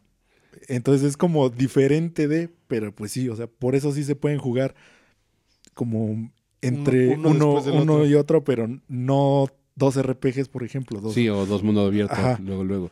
Sí, sí, voy completamente de acuerdo. Ahora, vamos a pasar a, a- a la siguiente etapa. ¿Cuáles son sus RPGs o no? No RPGs, sus mundos abiertos favoritos. Esa es una gran pregunta. Empiezo yo. Ah, yo soy fan de Ubisoft. Entonces, si yo tengo que poner de mi, de mi lista de Ubisoft, porque por supuesto voy a poner Zelda siempre, pero algo fuera de, si no has probado o, o si no quieres algo como The Witcher o de eso, porque son también ya muy, muy famosos, o Red Dead también es muy famoso, a mí me gusta Far Cry, me gustó el Far Cry 6. Y sí, la, la gente dice, ¿por qué te gusta esa madre? Está muy mala. No lo has jugado. si, si no has jugado un, un Far Cry nunca, yo creo que lo, lo- o no estás esperando algo en específico, creo que es muy disfrutable. Pues sí. Y lo jugué single player, ¿eh? E-. Este juego, seguramente de, de compas, y lo, se lo he dicho a Emilio varias veces, eh, debe de ser una bomba, ¿eh? Debe estar muy. y es muy que, divertido. aunque eso de Far Cry, yo creo que el que tendrías que jugar sería el 4. Porque el 4 Dicen fue que el que... Ah, bueno, el 3. ¿Cuál fue el...? Es que fue el primero que empezó la fórmula. El 3. O sea, El de la isla con El ese. Yo creo que ese es el que se tiene que jugar. Porque ya de ahí todos fueron como quisieron ser ese. Aunque dicen que el 6 se parece más a The Division que a Far Cry. Entonces yo no, yo no tengo idea de la Sí. fórmula Far Cry. Esa es, esa es la cuestión conmigo, la ventaja. Entonces yo juego eso, a mí me sueltan en una isla. No es un looter shooter per se. No. Hay submisiones, hay mucho stealth. Para mí eso es- suma puntos bien cabrón. Dije, eso está fabuloso. Tiene un perrito salchicha en silla de, de- de ruedas Y se llama chorizo. y se llama Chorizo. Eh, tenemos también a, a, a Guapo, el cocodrilo, y a Chicharrón, el gallo. Están muy, muy vergas. Y sucede en una isla con temática de Cuba. Entonces también yo admiro mucho a Ubisoft. Tiene como un, gran esmero en hacer ambientes padres. En ambientes que dices, órale, les quedó bien mamón. O sea, tú te metes a, de repente encuentras un museo, encuentras un parque de diversiones temático, encuentras un montón de cosas, ciudades, ciudades grandes o despoblados donde tienes que ir en- entre montañas. Está muy, muy interesante. Es un juego bastante aceptable, aunque no valdría el precio de salida. No sé cuánto, acaba de salir en Steam, no sé en cuánto salió de, de- de entrada. No, No, sé, la no. verdad, yo tampoco. Yo, yo lo compré en 300 pesos y dije, ok, pude haber pagado 500 y hubiera estado bien. Ah, pero sí, ese es uno de, de- de mis recomendaciones. Aquí lo tengo a, a- a mi espalda. Ah, pero aparte de todo, el villano es este Giancarlo Esposito. Sí. Ghost Fringe de, de los pollos hermanos. Haciéndola como del dictador, del, del equivalente de la Fidel Castro. Que también no tenemos tanta interacción, que es lo que dicen, critican mucho que no hay interacción con, con el villano. Sí, que casi Está muy no. perdido. Es que te digo que eso del villano fue desde Far Cry 3. Sí, O sea, toda esa influencia. Es que ya toda la gente quiere que el villano sea el villano del 3. Sí. Porque Sí. el del 3 es muy memorable y está durante todo el juego. Y es personal, o sea, Sí. la, el- la vendetta que tiene y el desarrollo de personaje es como el Duende Verde que desarrolló al Spider-Man de. Tom Holland. Igualito, aquí desarrollan el personaje a vergazos, le matan a sus amigos, al, al protagonista del 3. Entonces el güey tiene una, una venganza y el, el protagonista del 3 empieza como un, un güey lerdo, o sea, es súper nerd, es como el más tímido del, de su grupo de amigos y todo eso. Sí. Llega este cabrón, le rapta a todos y los mata. Tú, tú sobrevives de pura chiripa y te vas volviendo un varas hasta malo te vas volviendo, te vas volviendo culero. Pero por la misma ventaja que tienes con él. En el 6 no funciona así. En el, No. en el 6 te lo encuentras una vez, hunde tu barco, pero tú eres de un ejército revolucionario. Creo que es más cuestión. Porque no nada más hay un villano, hay varios, hay varios subvillanos. Y cada región tiene como su historia. Y creo que el, el formato cambia completamente. Porque tienes el villano de cierta región, que es el que se encarga de, de la producción de tabaco. Pero el fertilizante que utilizan está envenenando a, las- a la población. Y dices, hijo de puta. Y este señor lo está permitiendo. O sea, no lo odias eh, tal cual porque dices, no mames, lo, lo odio porque me hizo algo a mí.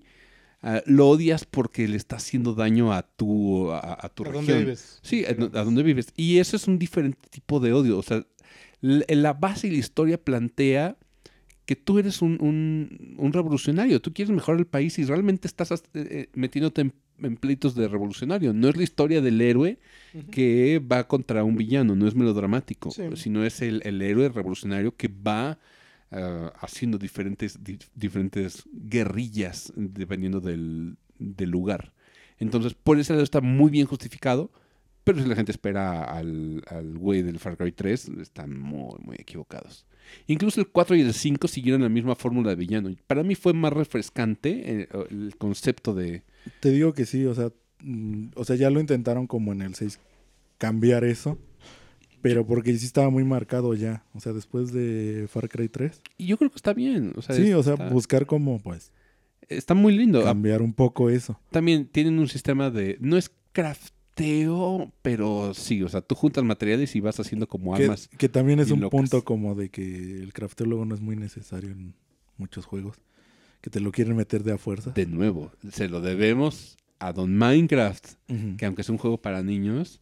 Tú te puedes divertir un chorro con Minecraft, Sí. ¿eh? O sea, a- de repente yo tengo ganas de regresar a, a, a tontear en Minecraft un rato. Pero nadie regresa. No, nadie regresa. Solamente yo estaría haciendo casitas en, en Minecraft. Nadie regresa porque nadie. Yo estoy yo, yo de vez en cuando juego y nadie juega. Pues avísame, avísame. Pues Te he avisado y Avísenme. Bueno, avísame. Un día, un día lo pactamos. eh, Dices, vamos a jugar tal. Va. Tenemos pendiente ese, el Seven Days to Die, el Ark y Project Zomboid. Quiero jugar eso de multiplayer. Ese me falta comprarlo.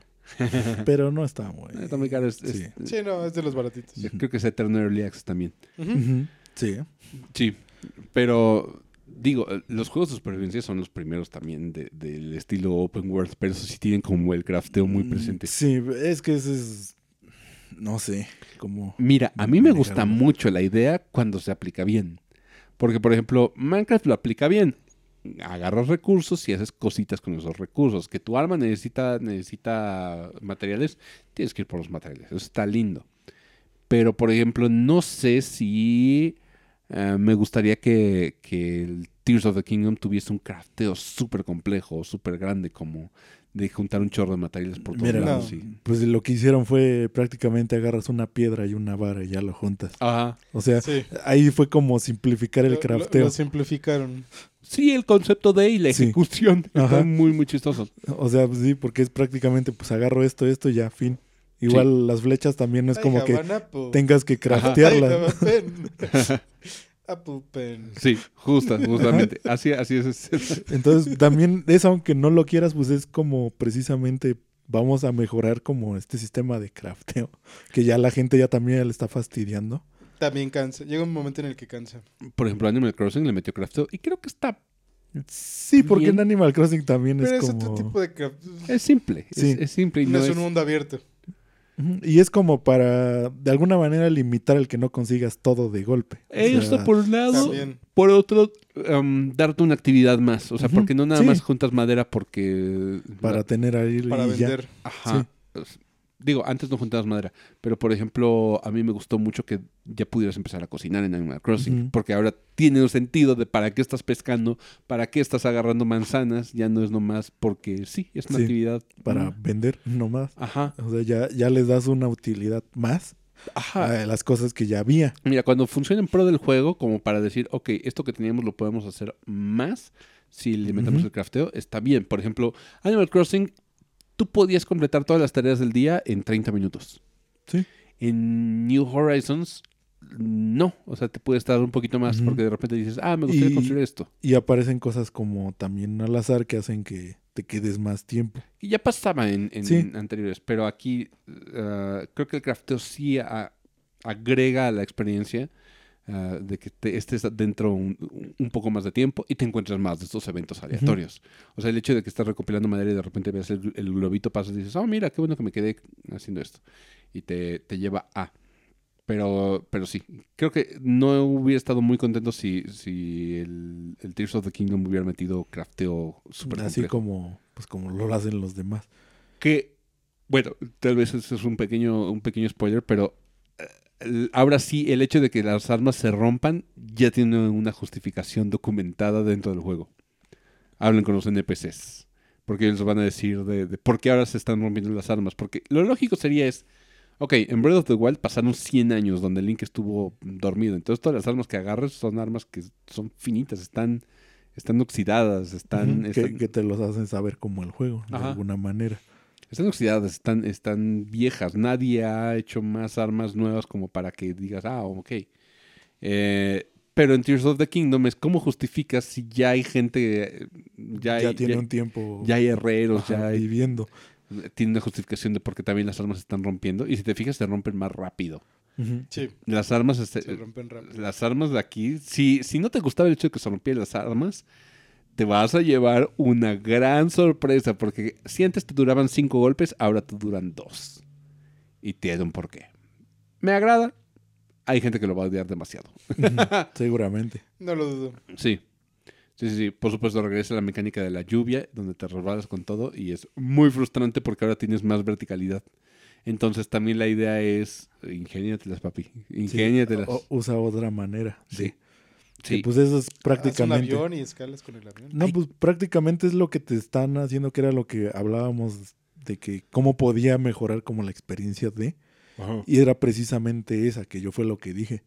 Eh, ¿Cómo te van a usar esas herramientas para resolver los problemas que te propone el mundo? Uy, es una cosa bárbara. Pero mira, si te van guiando, como de si haces esto y haces Sí. esto, flotas. ¡Wow! Si haces esto y haces esto, tienes un barco funcional, que no necesitas un- una vela necesariamente. Y luego los shrines se meten, te meten en problemas bien chidos acá. Aquí sí te rompes la cabeza y dices, ¿cómo resuelvo esto? Necesito llevar esto allá. Y tienes las herramientas y te dan todo eso y es como de, ok. Y hay varias soluciones. Ahora sí los shrines tienen también múltiples Sí, soluciones. que era lo que precisamente tenían que hacer, o sea, tanto en los shrines y tanto fuera de, Ajá. o sea, usar cualquier cosa que se te ocurriera Para... podría funcionar y normalmente sí funciona. Ajá. Entonces eso es lo que están intentando de, que también es lo que mucha gente no llega como a entender, que quizá no probó ni Breath of the Wild y ahorita con Tears of the Kingdom pues no entiende la extensión de que puedes resolver los problemas como pues, se te ocurra Sí, como se te ocurre. y va a funcionar normalmente siempre funciona, o sea, funciona de esta manera o de aquella manera. Si está bien planteado tu forma de solucionarlo, lo más seguro es que sí funcione y eso es lo que no hacen los demás juegos. Los demás juegos tienen una solución y esa solución es si tienen más normalmente es porque o lo bugueas o se glitchea Ajá. o pasa algo y pues ya es como de ah, Lo lo tenía que resolver así. Sí. Pero no era como a propósito. O sea, por ejemplo, en los primeros shrines, esto es, no es un spoiler porque ya lo, lo sabemos. Um, hay uno donde tienes que, que armar un barquito, una barcaza, para ir a contracorriente en un río, porque el río no te permite cruzar nadando porque se te acaba el estamina. Esto es muy largo el, el Ajá, tramo. El tramo, y aparte toda contracorriente, Ujú. pues sí. Entonces tienes que armarte algo y te dan ventiladores, te dan, te dan material para que tú los juntes. Literalmente, I have an apple, I have a pen, apple pen. Um, pero yo estoy seguro que podrías, podrías hacer otro tipo de soluciones mucho más estúpidas y, y, Y, lograrlo. y eso va a llegar a pasar como Sí, pasó en Breath sí, of en the el Wild. Breath of the Wild era como de prácticamente te decían tienes que pasarlo así y la gente lo pasaba por el otro lado. Sí, O sea, inventó formas ingeniosas de pasarlo. Sí, y ahora que te dan, ingeniosas. ahora te dan mucho más herramientas, más libertad con las herramientas que te dan. Sí. Entonces va, va a volver a pasar. O sea, la gente va a seguir haciendo estas cosas de mira, yo lo resolví así, lo va a subir y O toda sea- la demás gente va a ver. sí los shrines tienen como un uso sugerido, pero ya es sugerido. Antes los shrines en Breath of the Wild sí tenían como una solución. Sí, ahí, ahí sí era como mucho más Sí, derecho. Casi todo era pues un poco más lineal. Sí podía solucionarlos algunos de algún Sí, de alguna manera diferente, pero normalmente era, Ujú. era Normalmente eran muy lineales. Sí. Por ejemplo, acuérdense de los primeros dungeons, que es un- uno de, de una de, de bombas, precisamente.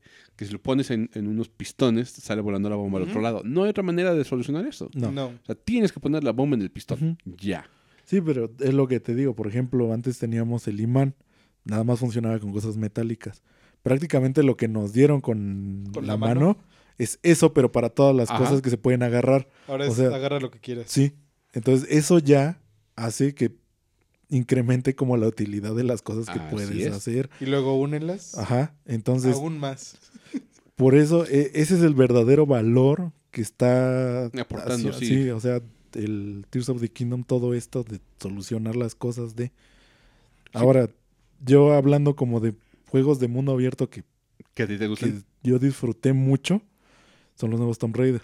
¡Oh, sí! Los nuevos Tomb Raider Se me olvidaban. para mí son, o sea, no, no tengo así ni palabras como para describirlos. Y no hay nada que se le parezca tanto a, a los Tomb No. Raiders. Son, son su, No. propio, su propia raza de, de mundo abierto, fíjate. Sí, y por eso mismo, o sea, yo desde que jugué el primero, que me llamó mucho la atención, es lo que ves que te dije, o sea, ese juego yo lo completé todo, todo, todo. O sea, hice todo lo posible que se podía hacer, lo hice. Todos los coleccionables los tengo. O sea, ese juego me gustó tanto que Wow. le invertí tanto tiempo para pasarlo completo. Entonces, siempre que se anunciaban uno nuevo, a mí me emocionaba mucho. Qué lástima lo de Eidos. O sea, que ya, ya no vayan a continuar este, estos Tomb Raiders, por ejemplo. Pues estaba el proyecto no, del, había uno nuevo del cuarto con Unreal 5. Sí. ¿Ah, sí? Y sigue, Sí. ¿Pero y sigue el pie. 4? Sí, ese es Sí. el 4. Oh, Y sigue en pie a pesar de que lo vendieron. Nada más que- Sigue en pie. Sí, nada más que dijeron que pues iban a Tardar ajustarse o acomodarse a lo que pues Sí, pasara pues, con iba, Embracer. Iba, iba a tardar más. Pero ellos dijeron que ese iba a ser, o sea, iban a brincar de una vez a Unreal 5 y lo iban Oh. a sacar en Unreal 5. De hecho, no recuerdo si todavía está anunciada la segunda película, ¿no? También ya también está anunciada. Eso sí no. No, creo que sé. sí, ¿eh? No, sí. Eso, eso Creo, sí que lo, creo que lo dijeron hace, hace No tengo el relativamente dato. poco. Pero es que con el cambio de, de manos Ujú. hacia Embracer, que Es que creo que eso lo... es- Bueno, no recuerdo si es exactamente, pero ya ves que Amazon está trabajando con ellos Sí. con Ujú. algo de Tomb Sí. Raider. Que creo que era una serie. O no sé si una película. Ah, algo, algo, sí. Sí. Pero algo estaban trabajando. Pero sí, Entonces, Recuerdo que creo que dijeron que todavía iban a sacar la segunda. Y que ya está en producción, de hecho. ¿Y por qué te late Tomb Raider tanto en específico? Esa es mi, mi pues, duda. o sea, el primero, yo los jugué los primeros de PlayStation como muy Qué bueno, esporádicamente, Ajá. porque jugaba como de repente uno, de El- repente otro. El que los dos coincidimos es el Chronicles, que nos gustó Ajá. mucho. Sí, o sea, e- ese sí fue como el que pues nos tocó como coincidir. Y de ahí en fuera pasó el tiempo en que desapareció. O sea, sí salían como el aniversario 3D. Y todos los demás que salieron como en época de ¿qué fue? de GameCube. Eh, Sí, Güey, sí. Play Cube, 2. Play Play 2. 2. y después de Play eso 3 creo que casi no... No, no. ya no sé. desapareció. En Play 3 desapareció mucho. Cuando hicieron esto de que iban a hacer el reboot, o sea, de la serie, yo vi los trailers y dije, no sé, me llama la atención como, pues, eh, tanto en narrativa, porque pues, la el video, o sea, si uno ve el trailer del primer Tomb Raider, como que te llama la Está- atención de, o sea, naufraga, es un, Un naufragio. es un naufragio, eh, y pues llegas a una isla y pues te empiezan a contar como esto, pero no te lo profundizan tanto, entonces te llama como la atención eso de, pues sí, voy a... ¿Qué hay en la isla? Ajá, Ajá. porque empiezan a ocurrir cosas como sobrenaturales dentro de. Entonces, cuando pasa esto, dije, pues lo tengo que probar, o sea, me llama la atención él. Ya que lo jugué, el otro punto que después ya me gustó también aún más fue que le ponen mucho detalle a lo que son las civilizaciones, a las ruinas. Ah. O sea, todo esto que vas a las ruinas y puedes escalar y ves, todo ese detalle de las cosas, o sea, sí sientes que estás explorando ruinas. Es que yo no avancé tanto Sí. en su momento. Y, y sí, o sea, y eso se ve más, mucho más marcado en el segundo. Ya en el... El, El segundo último. es el... El No, es que en el, el Rise el of the Tomb Raider. Sí, porque el tercero es el Shadows of the Sí, Tomb Raider. Shadow of the Tomb Raider. En, ya en el Rise of the Tomb Raider ya se ve mucho más marcado esto de exploración y de las ruinas. Y te ponen un poco más de que ya puedes hacer este, como hacer un tipo de backtracking, porque había cosas que necesitabas algo y pues todavía no podías. Y ya cuando lo vas consiguiendo, te incentivan como a explorar un poco A más regresar. allá, sí, a regresar o en la misma área principal a empezar a, mira, ya A puedo ir cosas, ahí. sí, y, ajá, Sí, e- sí. Entonces, sí se siente como que sí estás explorando los lugares a los que te mandan. Entonces, eso a mí me llamó muchísimo la atención y me gustó mucho. Y me sigue gustando mucho. O sea, los tres Tomb Raiders a mí me gustan mucho. Lo- el- la propuesta ya que pusieron como de mundo abierto, con exploración, con esta parte de tipo medio parkour. O sea, toda la mezcla, lo que es Tomb Raider, que es muy difícil como encasillarlo. Tiene, tiene muchas cosas de supervivencia más que nada. Y también ahí, por ejemplo, está muy bien llevado el crafteo. Porque, por ejemplo, en el primero, pues obviamente estás en una isla. Usas lo Ah, que te sí. Encuentras. es lo que hay. Sí, entonces ahí sí estaba muy bien marcado y estaba muy bien como, pues, lógicamente eh, hecho el, el, el, pues, el crafteo. Entonces, me- por eso me llamó mucho la atención todo esto, de que igual las soluciones las podías hacer, por ejemplo, en los combates, pueden ser en stealth o pueden ser en Directo. Sí, o sea, como tú quieras. Si, si te quieres agarrar haciendo escándalo y que todo el mundo vaya por ti, pues lo puedes hacer. Pero puedes optar por usar el arco, no hacer ruido y ir avanzando en las secciones. Entonces también tiene como este algunas secciones de resuélvelo de esta manera o resuélvelo de otra manera. Entonces, eh, al menos a mí, sé que no es un mundo abierto así tampoco tan gigante, Pero no tiene que serlo. o sea, no, por ejemplo, pero sí se siente como pues esta libertad de Sí. estás explorando, te encuentras cosas, encuentras cuevas, encuentras lugares que me llama la atención ver qué hay ahí. Y pues, o sea, te incentiva y te recompensa también. O Sí. sea, no simplemente es de ya lo visitaste y fin. Ajá. No, sino que por, sí por lo hay menos te recompensa con un poco del lore del... Sí, o ya de sea isla lore o que ya estás. fueran materiales como más difíciles de conseguir para gradear tus armas. Entonces, sí está ahí como toda, toda esta mezcla de. Y también es un. Es uno de esos juegos que como que sí a la gente se le olvida que, que que- estaban... que está. Y que están muy bien logrados, muy bien hechos. Entonces sí es como uno de los que quiero mencionar. Sí, Que, a, a mí, que casi no. a mí se me escapó por completo que existía. Sí, o sea, y sí pasa mucho, o sea, realmente es eso. Y el otro que podría mencionar también mucho fue el Batman, el, ¿El Arkham? City. Batman Arkham es City. curioso, o sea, porque Sí. Batman no te, no te incentiva a ver y quedarte viendo el mundo. Hay, hay edificios que ves como de lejos y está creo que diseñado para que los ves de lejos y digas, oh, mira, ahí está Sí. es Chemicals. O sea, lo Ah. que pasa con pues, lo que decíamos del Breath of the Wild, que dices, mira, está eso ahí. Ajá. Y, y hay unos que pues sí dices, mira, es más llamativo, ¿no? Ahí debe de haber algo, o, o qué hay ahí. Pero Batman no tiene eso. Batman, mucho de lo que, de lo que yo exploré, por ejemplo, el Arkham City, yo lo exploré de techo en techo, ¿eh? No, sí, También andar en las calles no es... no, no, no te... Sí, no te da nada, no te... No. Tampoco es súper interesante lo que ves en las calles, no es que veas la ciudad súper detallada. Está bien, pero mucho lo vas a explorar por arriba. Sí, o sea, y, está así hecho. O sea, realmente pues, el juego está así hecho. Pero por la temática de... Ah, sea, sí. Y por todo, porque es que yo cuando lo jugué, el, pues era el último que había salido, no había más. O sea, era Arkham City, y ya. pues ya. O sea, era mucho más grande que obviamente Arkham Asylum. sí. E- así Entonces, es. yo cuando tuve la oportunidad de jugarlo, que fue primero jugué el City, porque yo jugué primero el City, también me atrapó mucho como mundo abierto. A mí me gustó mucho. Que fíjate, Arkham Asylum es un, un juego muy peculiar porque para mí es el. o de los primeros Metroidvanias reales en 3D. Ujú. Piénsalo así. Sí. O sea, son pasillos, pasillos, y, pero necesitas como ciertos objetos para ir avanzando más lejos. Que hay lugares donde necesitas cierta cosa y decías, ah, bueno, no, no, no tengo eso o no puedo pasar por ahí. Quizá más adelante me lo dan. Que, realmente por eso sacaron el Blackgate. ¿Qué es eso? Sí, Nada más pero, que en 2D. sí, pero este lo, lo hace como muy, muy obvio el, eh, la fórmula Metroidvania. O sea, este es. Metroidvania 3D. No Sí, hay otra decirlo. Y muy bien logrado también. O sea, sí. también por eso los premios que yo. Yo por eso ves que te lo recomendé. O sea, en un principio, eh, que probara los Arkham. Porque era tanto. O sea, era un juego de. Si te gusta Batman, lo disfrutas mucho más. Sí. Si no te gusta Batman, igual es un gran juego. Sí. O sea, eh, no había pierde. O sea, era win-win situation. Yo digo chale por Rocksteady en ese, en ese sentido. No Sí. sé qué nos van a entregar con, con Suicide Squad. No me fascina. Game as a Service. Oh, Eso nos van a No entregar. me fascina la idea de lo que quieren traer. sí, no me fascina la idea. Ya ni siquiera del juego, ¿eh? Porque...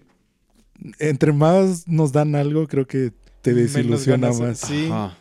Eh, Bueno, a mí me está pasando. O sea, al principio decías, ah, pues ser los de los del Suicide Squad contra la Liga de la Justicia, pues decías, Ah, chido. sí, y, Pero y de pues lo que nos repente Game as a Service fue como de... Ay, Ay. pero al mismo tiempo me duele mucho. ¿Sabes por qué? Porque es la última vez que vamos a escuchar y- Ah, sí, la voz de Kevin Conroy como sí, Batman. es cierto. Sí. Y me dolería que, que saliera como un mal producto. Yo de verdad le deseo lo mejor a Rocksteady. O sea, yo espero que salga el mejor juego. Puede tener Game as a Service y puede ser un buen Game as a. Service. Sí, Sí. o sea, que, que eso es lo que esperamos que suceda, Pero, pero... lo que vimos ya en cuanto a gameplay y todo, dijimos, eh. Muy genérico. Y si tu juego es eh, es un gran fracaso. Sí, y, y más ahora, porque ya antes medio pasaban, Sí. que decías, bueno, es, está más o menos, y, pero por la competencia que hay, Sí, o sea, ya. realmente es eso, que la competencia te come. Yo espero que lo hayan retrasado porque lo van a mejorar. Sí, o sea, eso sería Pues, lo, lo que todos esperaríamos, ¿no? Porque en teoría iba a salir ya. Ah, ya, ya hubiera salido. Ya hubiera salido, es, es muy cierto.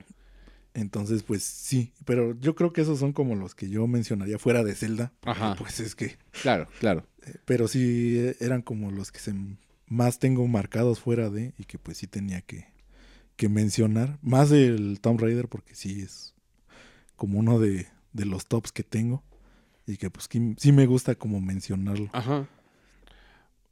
¿Borderlands cuenta? Borderlands yo creo que sí, pero pues sí sería como un tipo Witcher también. Más o Es menos. que- es que realmente son zonas grandes. Sí, Sí, pero igual no puedes no ir a, a verlas porque, o sea, Sí, pero agarra la mecánica de que si no vas a explorar tú, es, pues no hay ninguna No, no hay necesidad sentido, de. sí. Y- pero si agarras la subquest, ya tiene sentido el por qué vas a los lugares. y a veces la misma subquest abre eventos para que puedas eh, ir más Sí. adentro. Y, y ya hace como que sea más grande la exploración. Ajá. Que está, lo único es que, pues sí, aunque sean zonas grandes, te lo dividen en que entras y pues ya sería como un tipo dungeon. O sea, Sí, eh, yo, yo lo veía así. sí. Y esperábamos que el 3 eh, fuese más interconectado, pero no, ¿verdad? No, no. es, es lo mismo. es lo mismo. Ya, ya. Digo, no tiene nada de malo que haya dungeons. eh, A la gente le gustan esas madres. Entonces, este, pues sí, también el Borderlands entraría ahí, pero sí lo cargan más como del lado de RPG y más, o- más reciente Looter Shooter. Sí, O sea, ya, ya que se hizo un género. porque, por ejemplo, los escenarios tampoco son súper emocionantes. O sea, Ah, hay contados. ajá. O sea, sí hay unas que sí son las que dices qué bonita está. O Qué que- bien hecho, sí. Ajá. O sea, sí se nota como esta eh, división entre tecnología y mundo así de un planeta extraño que tiene como pues igual su, su fauna y sus hábitats. Entonces sí se nota como este, este choque, como de algunos lugares. Sí, pero por ejemplo, ir de principio a fin también no, no te. Mm. Por eso ves que te dije que jugar Borderlands, si lo vas a jugar nada más la historia, Ajá. te pierdes como 80% del juego. Del contenido. Sí, Sí. claro. Pero- y por ejemplo, ir de, a explorar el mapa tampoco te Tam- recompensa no. mucho. No, Nada- o sea, nada, de si hecho. no agarras las subquest, te pierdes muchísimo porque hay muchos lugares donde vas y dices, ah, pues una- un lugar donde pues hay enemigos, ¿no? Tienen ahí Y, de repente te manda una subquest y dices, ah, ahora tiene Sí. sentido. Sí. Ajá, y, y ya de ahí me pasó varias veces. te desbloquea precisamente, como dices, como otras áreas que dices, esto expande O el, más el continuar por ahí. el por qué existe este lugar. Sí. O sea, sí te dan como un porqué de, de los lugares, pero ah, pues haciendo la subquest, si no, pues, es un lugar más. Sí, sí, pero bueno, abierto es. Sí, pues sí, abierto sí es porque pues, puedes ir a ver qué hay y, y ya, pero te recompensa más agarrando la subquest. Que ya lo entiendes ya cuando también ya lo jugaste como un poquito, Un poquito más, más. horas adentrado a... Yo, yo el que recomendaría es una combinación ¿De cuál? Zelda y Assassin's Creed. Del tío Ubisoft.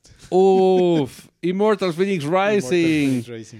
Gran clon de, de Breath of the Wild, ¿saben? Sí. Eh, Muy buen clon. sí, porque aparte de todo, no podemos decir es igualito, no es un No, clon no, descarado. No, no. es igualito. Mm. La Porque historia, las mecánicas que tiene de Assassin's Creed también están muy buenas. la historia de eso es muy interesante y muy divertida. Porque al estudio que le dieron, Ubisoft tiene varios estudios en todo el mundo. Entonces, había un estudio que le pichó una idea a tío Ubisoft. Dijo, vamos a hacer esto en la antigua Grecia y queremos que tengan los monstruos mitológicos, por supuesto. Y entonces Ubisoft escuchó antiguo, dijo Assassin's Creed. Va, a ser un Assassin's Creed. Ahora es un Assassin's Ahora Creed. es Assassin's Creed. Y el estudio dijo, no, güey, no es un Assassin's Creed la idea. Pues ahora sí. Y a regañadientes lo hicieron y les quedó muy chido el Odyssey. El Odyssey está muy chido, la verdad. O sea, tiene todo lo que, lo que conocemos del Immortals. Pero pues es Assassin's Creed finalmente. De hecho, es un. Assassin's Creed muy poco Assassin's Creed porque Pues por lo mismo que... Por lo pues, mismo, La historia- no estaba pensado. la historia casi no aborda a la, la hermandad de asesinos, por ejemplo. Tu personaje no es un asesino. Tu personaje, primero que, que nada, es un... Estamos en Adivina quién ahora. Ajá, tu personaje eh, eh, es... Usa lentes. ¿Tu personaje es hombre? Depende de lo que elijas. Depende de qué elijas. Sí. ¿El Pero eh, personaje usa casco? el, el- él o la protagonista, creo que canónicamente en la historia de Assassin's Creed es la protagonista, es una mercenaria. O sea, ni siquiera es de la hermandad. El- y esta mercenaria se encontró con el- la navaja oculta. Mm. Y, y ya, eso es lo, lo único. Sí, de repente se encuentra con la The Order of the Ancients, que es la precursora a los templarios, pero los está matando nomás porque... ¿Por qué sí? eh, no, no, no porque sí, por- Debe de haber una razón. pero- Obviamente. porque le hicieron algún mal y tenía que encontrar ah, algo. No me acuerdo. No es como tan importante tampoco la, la orden de... Sí, de, de- de- The Order of the Ancients. No es tan importante. Es tan poco Assassin's Creed la historia. Pero el parkour está ahí, la exploración está ahí, el- la exploración de la, de la Grecia antigua está ahí. Entonces, por eso digo que es el Assassin's Creed menos Assassin's Creed en cuanto a temática de todos. Porque el equipo pues, no lo quería hacer un Assassin's Creed. Ujú. Quería hacer un mundo... Originalmente no lo era. Era un mundo abierto con, con Pues sí, bestias míticas. Ajá. Ya que le salió el, el Odyssey, que pues, le fue bien, ¿eh? Sí, sí, Fue, tuvo... fue bien recibido. Tuvo pues, buena recepción porque sí me acuerdo. que- Sí, sí, le, le fue bien y, y Ubisoft les dijo, ok, bueno, ¿qué querías hacer? Ah, Ahora sí, ¿qué juego quería sacar? Y dijo, ah, mira, tengo esto, ahorita que estamos muy compas con el Switch, eh, me gustaría sacar para Switch. Y le dijo, "Oh, va, pero eh, no va a ser solo para Switch, va a ser multiplataformas. Y dijo, ok, ok, puede jalar. Entonces sacan Immortal Phoenix Rising y este sí es eh, una especie de clon del Breath of the Wild porque tiene la mecánica de la estamina, el paraglider, eh, que aquí son las, las alas de Ícaro tiene. ah, este sí tiene como ligero crafteo-ish, pero nomás de pociones. Ni siquiera es crafteo. es- Sí, es- juntas, Sí, no. juntas frutitas y aprietas un botón y. Es, es como un crafteo. Tienes que juntar cosas para hacer algo. Pues sí. Pero no es como junta esto, esto y esto. Y, Es como el crafteo ahorita de, de Zelda, que es unir un palo con una piedra. ajá, más o menos. Pero aquí es con un botoncito. O sea, de repente es, me faltan pociones. Tengo materiales y, y, eh, haces pociones y ya. Em, ¿Qué más? Tiene, tiene dungeons. Tiene, Sí. Dungeons. Tiene dungeons, este, el, lo de subir como, bueno, ir mejorando como habilidades. tiene también. árbol de habilidades, sí. Ajá. Es medio RPG-ish. Sí, porque tiene árbol de habilidades y... eh, no, lo, lo que no tiene es el parkour del, del No. Assassin's Creed. Eh, aquí sí tienes Aquí stamina, sí entonces es más, torpe. Es muy abierto. Zelda. Sí, es Zelda, pero es en un entorno mucho más chiquito. Entonces, Sí. hay gente que le puede llegar a abrumar mucho la extensión del mapa de, de Breath of the Wild. Llegó un punto donde yo dije, el Tears of the Kingdom es inmenso. Dije, no sé ni dónde voy a empezar ni cuándo voy a terminar. Y eso me causó cierta ansiedad en mi mente, ¿sabes? El Sí. pensar Sí, eso. Yo ahorita que inicié el juego fue así que, a ver, abro el mapa y alejé todo el mapa y fue como de, Verga, sí. "A su madre. Sí, y, o sea, y eso te genera cierto disconfort. Aunque cuando ya entras al juego y empiezas a explorar por tu cuenta y a buscar cosas con la vista, em, cambia la experiencia. Por ejemplo, Valhalla sí me llenó. En un punto yo ya me sentía Sí, muy era ansioso. lo que decías. Decía, necesito que esto se acabe ya. Porque aparte de todo, sincronizaba un lugar y encontraba 5000 cosas nuevas, ci- 5000 tesoros. Y digo, llegó un punto donde dije, no voy a juntar todo esto ya al chile. Ya estoy demasiado OP, porque aparte de todo, cada. cada De experiencia. si cada uno, si juntas un tesoro, experiencia. Subquest, experiencia. Y te dan puntos de habilidad. Estaba ya tan roto que, que dije. Ya no "Oh, servía de nada seguir juntando cosas. no, porque creo que el nivel máximo con el que tienes que llegar para el endgame son 350. Yo ya era 460 y tantos. O sea, imagínate, ya me dañaban los jefes finales y es como de, eh, pinche pendejo, ¡pah! los deshacía. Eh, pero sí, el ver tantos marcadores en el mapa decía, tengo que hacer tanto. Y de repente dije, es, es demasiado, es mucho. Dije, Alan, no lo vas a hacer, olvídate.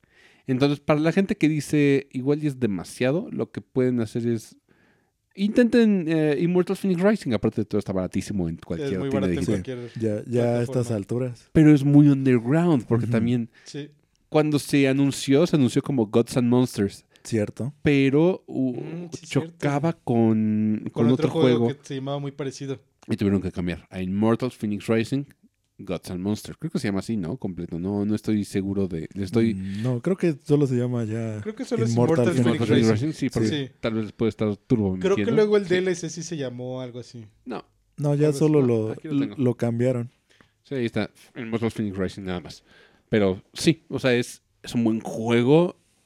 Eh, aparte de todo, si te gusta la, la, La mitología. la mitología griega, este y la te lo aborda. cuentan con chistes. Sí, la aborda cagadísimo. Sí. Cagadísimo. sí, es muy buen título. También muy buen reco para la gente que. Y corre en Switch. y Corre Sí. Switch. Y corre bien. O sea, sí, o sea, también obviamente no esperes las super gráficas. Que bueno, en nueva generación, pues sí, corre 60 y hay más partículas, pero tampoco es que te pierdas de tanto. Sí, o sea, lo que más arregla, que noto mucho más la diferencia, es en las texturas de los personajes. Ándale. O sea, eso es lo como lo que más salta. Pero Ah. ni siquiera son hiperrealistas. no, ¿eh? pero sí se nota como que Mm, sí, o mm. sea, sí puede ser un poco más agradable a la vista las de las otras consolas. Sí, pero no le piden mucho. No, ¿eh? no, sí, o sea, yo lo sé, pero sí es como el único punto que eh, de entrada que dices, ay, Ay, sí, sí, sí, sí se siente diferente. ajá, ¿Sabes? Ubisoft para mí es mi compañía favorita de mundos abiertos, aunque Ubisoft comete todos los pecados que cualquier desarrollador de mundos abiertos puede cometer.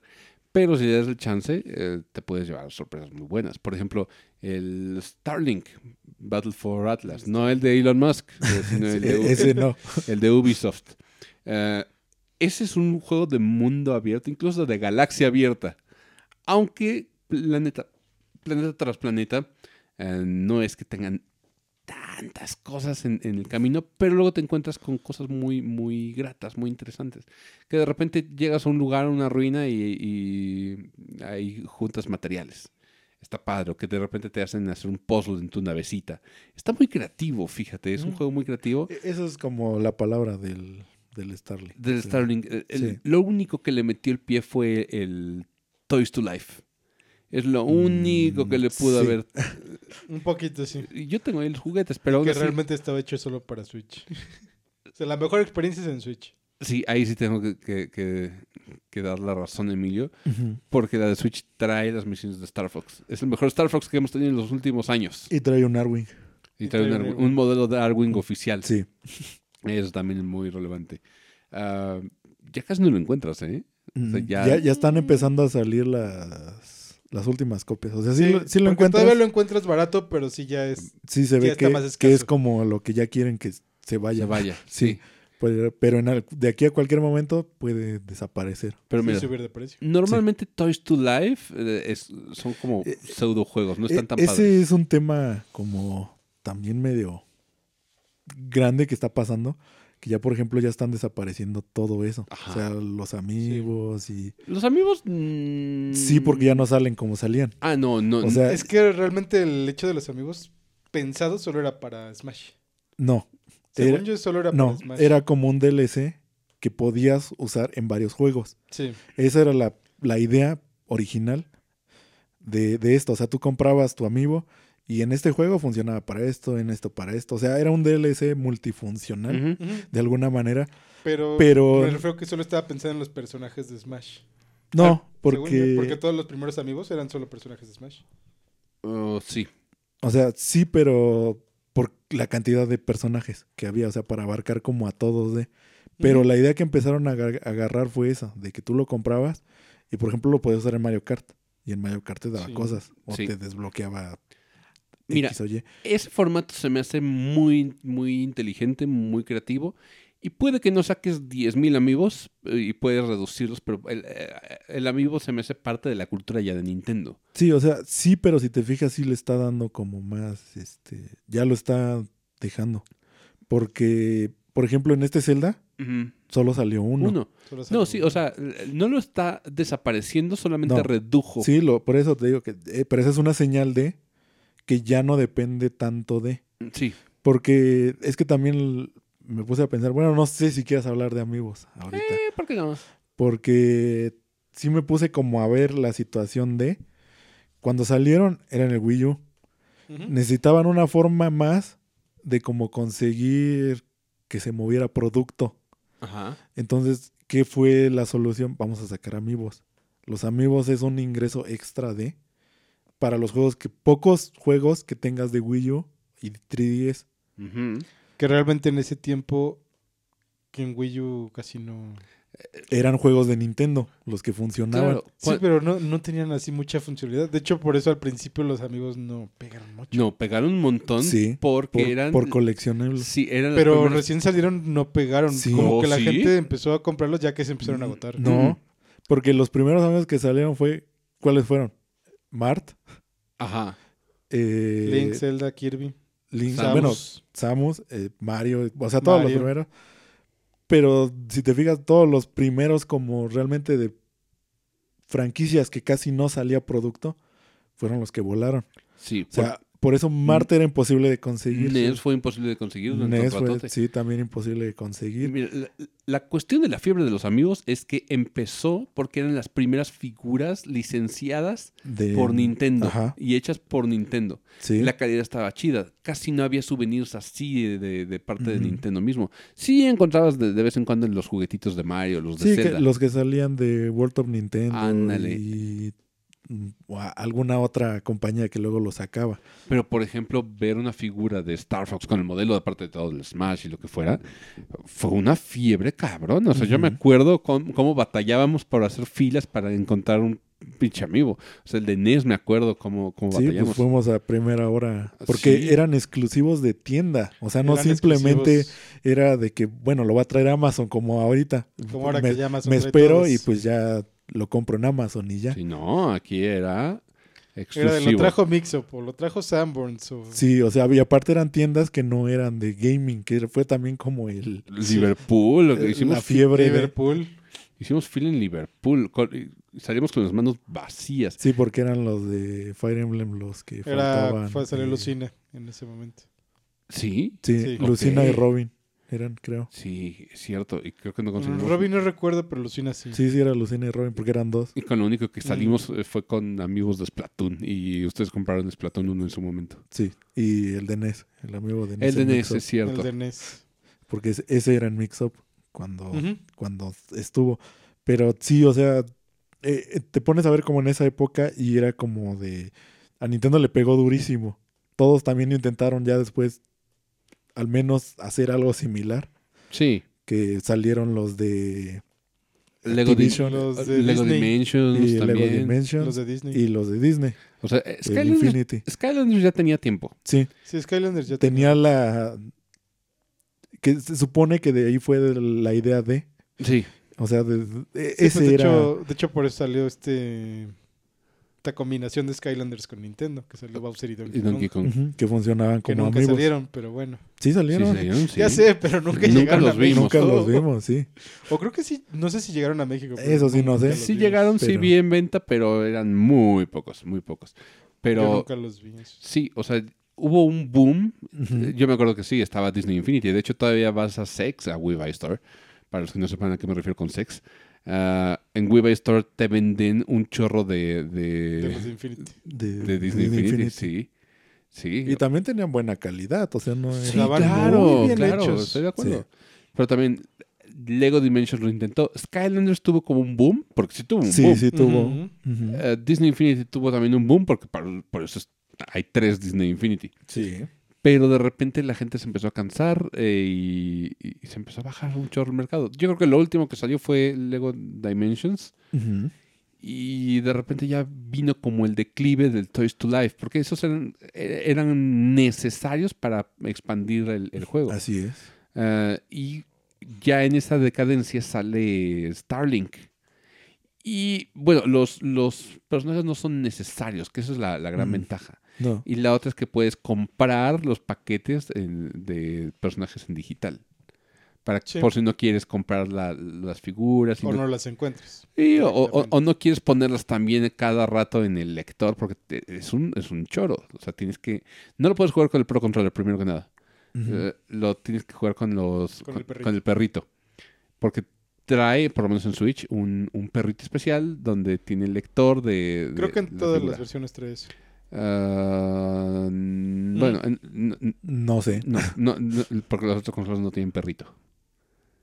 No. No, Cierto. no, no tienen. Cierto, cierto. Pero deben de traer un, un lector. Sí, un lector. Pero el chiste es. No necesitas el personaje porque ya trae uno de, de cajón y están preinstalados. Por lo menos el protagonista, que ya nadie se acuerda cómo se llama, y Fox, que son los que ya vienen como por default. Sí.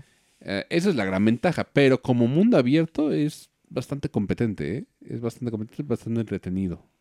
A mí me gustan mucho los juegos que te permitan volar libremente y eso me cumplió todos mis sueños. Así de sencillo. O sea, si, si pudiera volar como Superman en, en Tears of the Kingdom, estaría extasiado. Pero bueno, el punto es, Ubisoft, Te, te podría gustar el, El- Hogwarts Legacy. sí, sí, estoy de acuerdo porque también la, la escoba se... Pero tiene un poquito lo que decías. Te dan una misión y vas de punto a punto B. pues sí, Sí. pues pero eh, porque- entiende el formato. Ajá. Entiendo el formato. Pero, pues sí, o sea, les digo, Ubisoft tiene, tiene experimentos bien locochones. Pero nomás es cuestión de escarabarles y darles, darles oportunidades. Porque, por ejemplo, Es más eso, que lo hemos dicho varias veces, que luego se dejan llevar por crítica. sí. Y, o sea, Ubisoft más en este tiempo, o sea, siempre ha sido criticado. Pero sí ha tenido como sus momentos que más le pesan. Y pues, por ejemplo, Assassin's Creed fue por cansancio. O sea, ya fue mucha fatiga de Assassin's Creed que la gente dijo, ya no, ya no. O sea, ya no, no se tomaban la molestia como de, si estará bueno, no, simplemente era como de otro Assassin's Creed. Mira, en su tiempo llegamos a compararlos con los FIFA. En esta mesa decíamos, es Sí. como los FIFA, está saliendo uno por año. Ya no sabemos si van a salir buenos o malos o si van a ser exactamente Sí, lo mismo. O sea, solo salían pues para cumplir el... Ajá, la cuota. Que Sí. miren, no es que todos los que salieran anualmente fueran malos, pero sí el, el cansancio y el burnout logró que, por ejemplo, Syndicate, que es considerado como uno de los mejores Assassin's Creed clásicos, antes de la transición a Origins y, y Odyssey y Valhalla, eh, fuese pasado por alto. Sí. Porque dicen que tienen de los mejores sistemas de parkour, es aparte de todo Londres casi, casi contemporáneo. Casi contemporáneo, o sea, te, te- subes a carrozas en, Ujú. en- en calles transitadas. Sí, que, pero es lo que te digo. O sea, una cosa es que sí salgan como porque para la industria está bien, pero ya para el consumidor Sí, ya no empiezan a ser tan bien recibidos. y es la idea, o sea, la, la cuestión aquí es nos cansamos, nos cansamos de, de la saturación de un mercado. Por eso digo, creo que Tears of the Kingdom va a ser de los últimos juegos de mundo abierto que voy a comprar en un buen rato. Y me también atrevo a decir. yo siento que ya van a empezar a... ¿A bajar? Sí, Sí. A bajar. o sea, ya, ya no van a todo mundo a querer ser mundo abierto como era hace unos dos años, Sí. tres años. Yo creo que van a terminar de salir como el batch de juegos que tienen ya pendientes y Sí. ya luego ya nos vamos a, a encontrar cara a cara con la transición hacia lo Mm, ver nuevo. a- ahora qué sigue. Porque pues esto siempre ha sido así. Sí. O sea, buscar como qué sigue. Es de tendencias. Sí, entonces por lo menos en este episodio nos dedicamos a, a decirles nuestros grandes exponentes lo que deberían de probar, porque sí hay mucho mundo abierto, no todos son tan buenos. Y faltan mucho más. O sea, hay unos... Hay muchos más. Sí, o sea, Claro. que, que quizá estén ahí y no los hemos probado. o Son de esos mundos abiertos que pues hasta que alguien juega. Sí, por ejemplo, como el Kingdoms of Amalur o el Biomutant, el Ujú. Biomutant que por cierto sale para Switch en noviembre. Creo que sí. No me acuerdo de la fecha, pero sí. En noviembre va a chocar con el Howard's Legacy de Switch. Exacto. Si es que no lo atrasan otra vez o, Claro, o claro. pasa o algo. cancelan. Sí, Sí, o- No, creo que lo atrasen. Bueno, espero que no lo atrasen más, ¿verdad? Sí, esperemos que no. Pero bueno, eh, esas son nuestras recomendaciones, pues, queridos podescuchas. para que también pues no se vea que solo es puro hate a mundos abiertos. No, no, en realidad nos gustan mucho, pero Y pues hemos probado así entre todos, pues bastantes. Pues, pero cansan, o sea, después Sí. de un rato son juegos de compromiso y como juegos de compromiso eh, debes de tener como un poquito de descanso entre uno y otro porque si te van a, a demandar mucho tiempo. Eh, pueden ser muy inmersivos, pero también pueden ser muy cansados. Sí, y eso es lo que pues tratamos como de exponer de, Ajá. de que pues mundos abiertos muy seguidos te van a llegar hasta fastidiar si realmente no lo no lo vas como midiendo qué vas a jugar. Y ahí es cuando entran los juegos lineales, chiquitos, o arcadish, que también son muy, muy padres. Sí, o sea, hay varias opciones, ya sea o los indies o de administración o algo más cozy. o- Ajá. O, sea, ya cada quien como que pues tiene esa salida de... La, la recomendación es descansen después de los juegos de mundos abiertos. No se chuten dos seguidos. Es- suena muy tentador, está muy padre, pero es cansado, Ujú, sí. Sí, o sea, sí, sí tienes como que ponerlo, realmente lo voy a acabar ya un segundo, Sí. que dure también bastante y sea bastante de explorar y de sus misiones y de todo esto.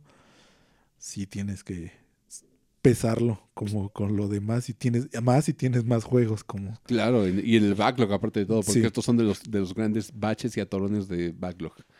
Entonces, pues nada, ah, déjenos en los comentarios.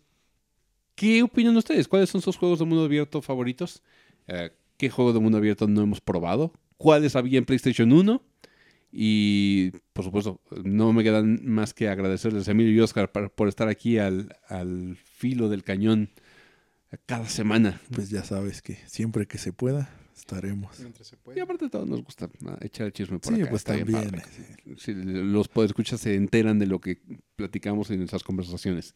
Y también conocen cosas nuevas de, de la industria. Espero. E-, Es el, es el proceso de... Así, así es. Y nada, queridos podescuchas, gracias por acompañarnos en una emisión más. Y nos vemos en la próxima emisión de Enship Boombox. Hasta la próxima.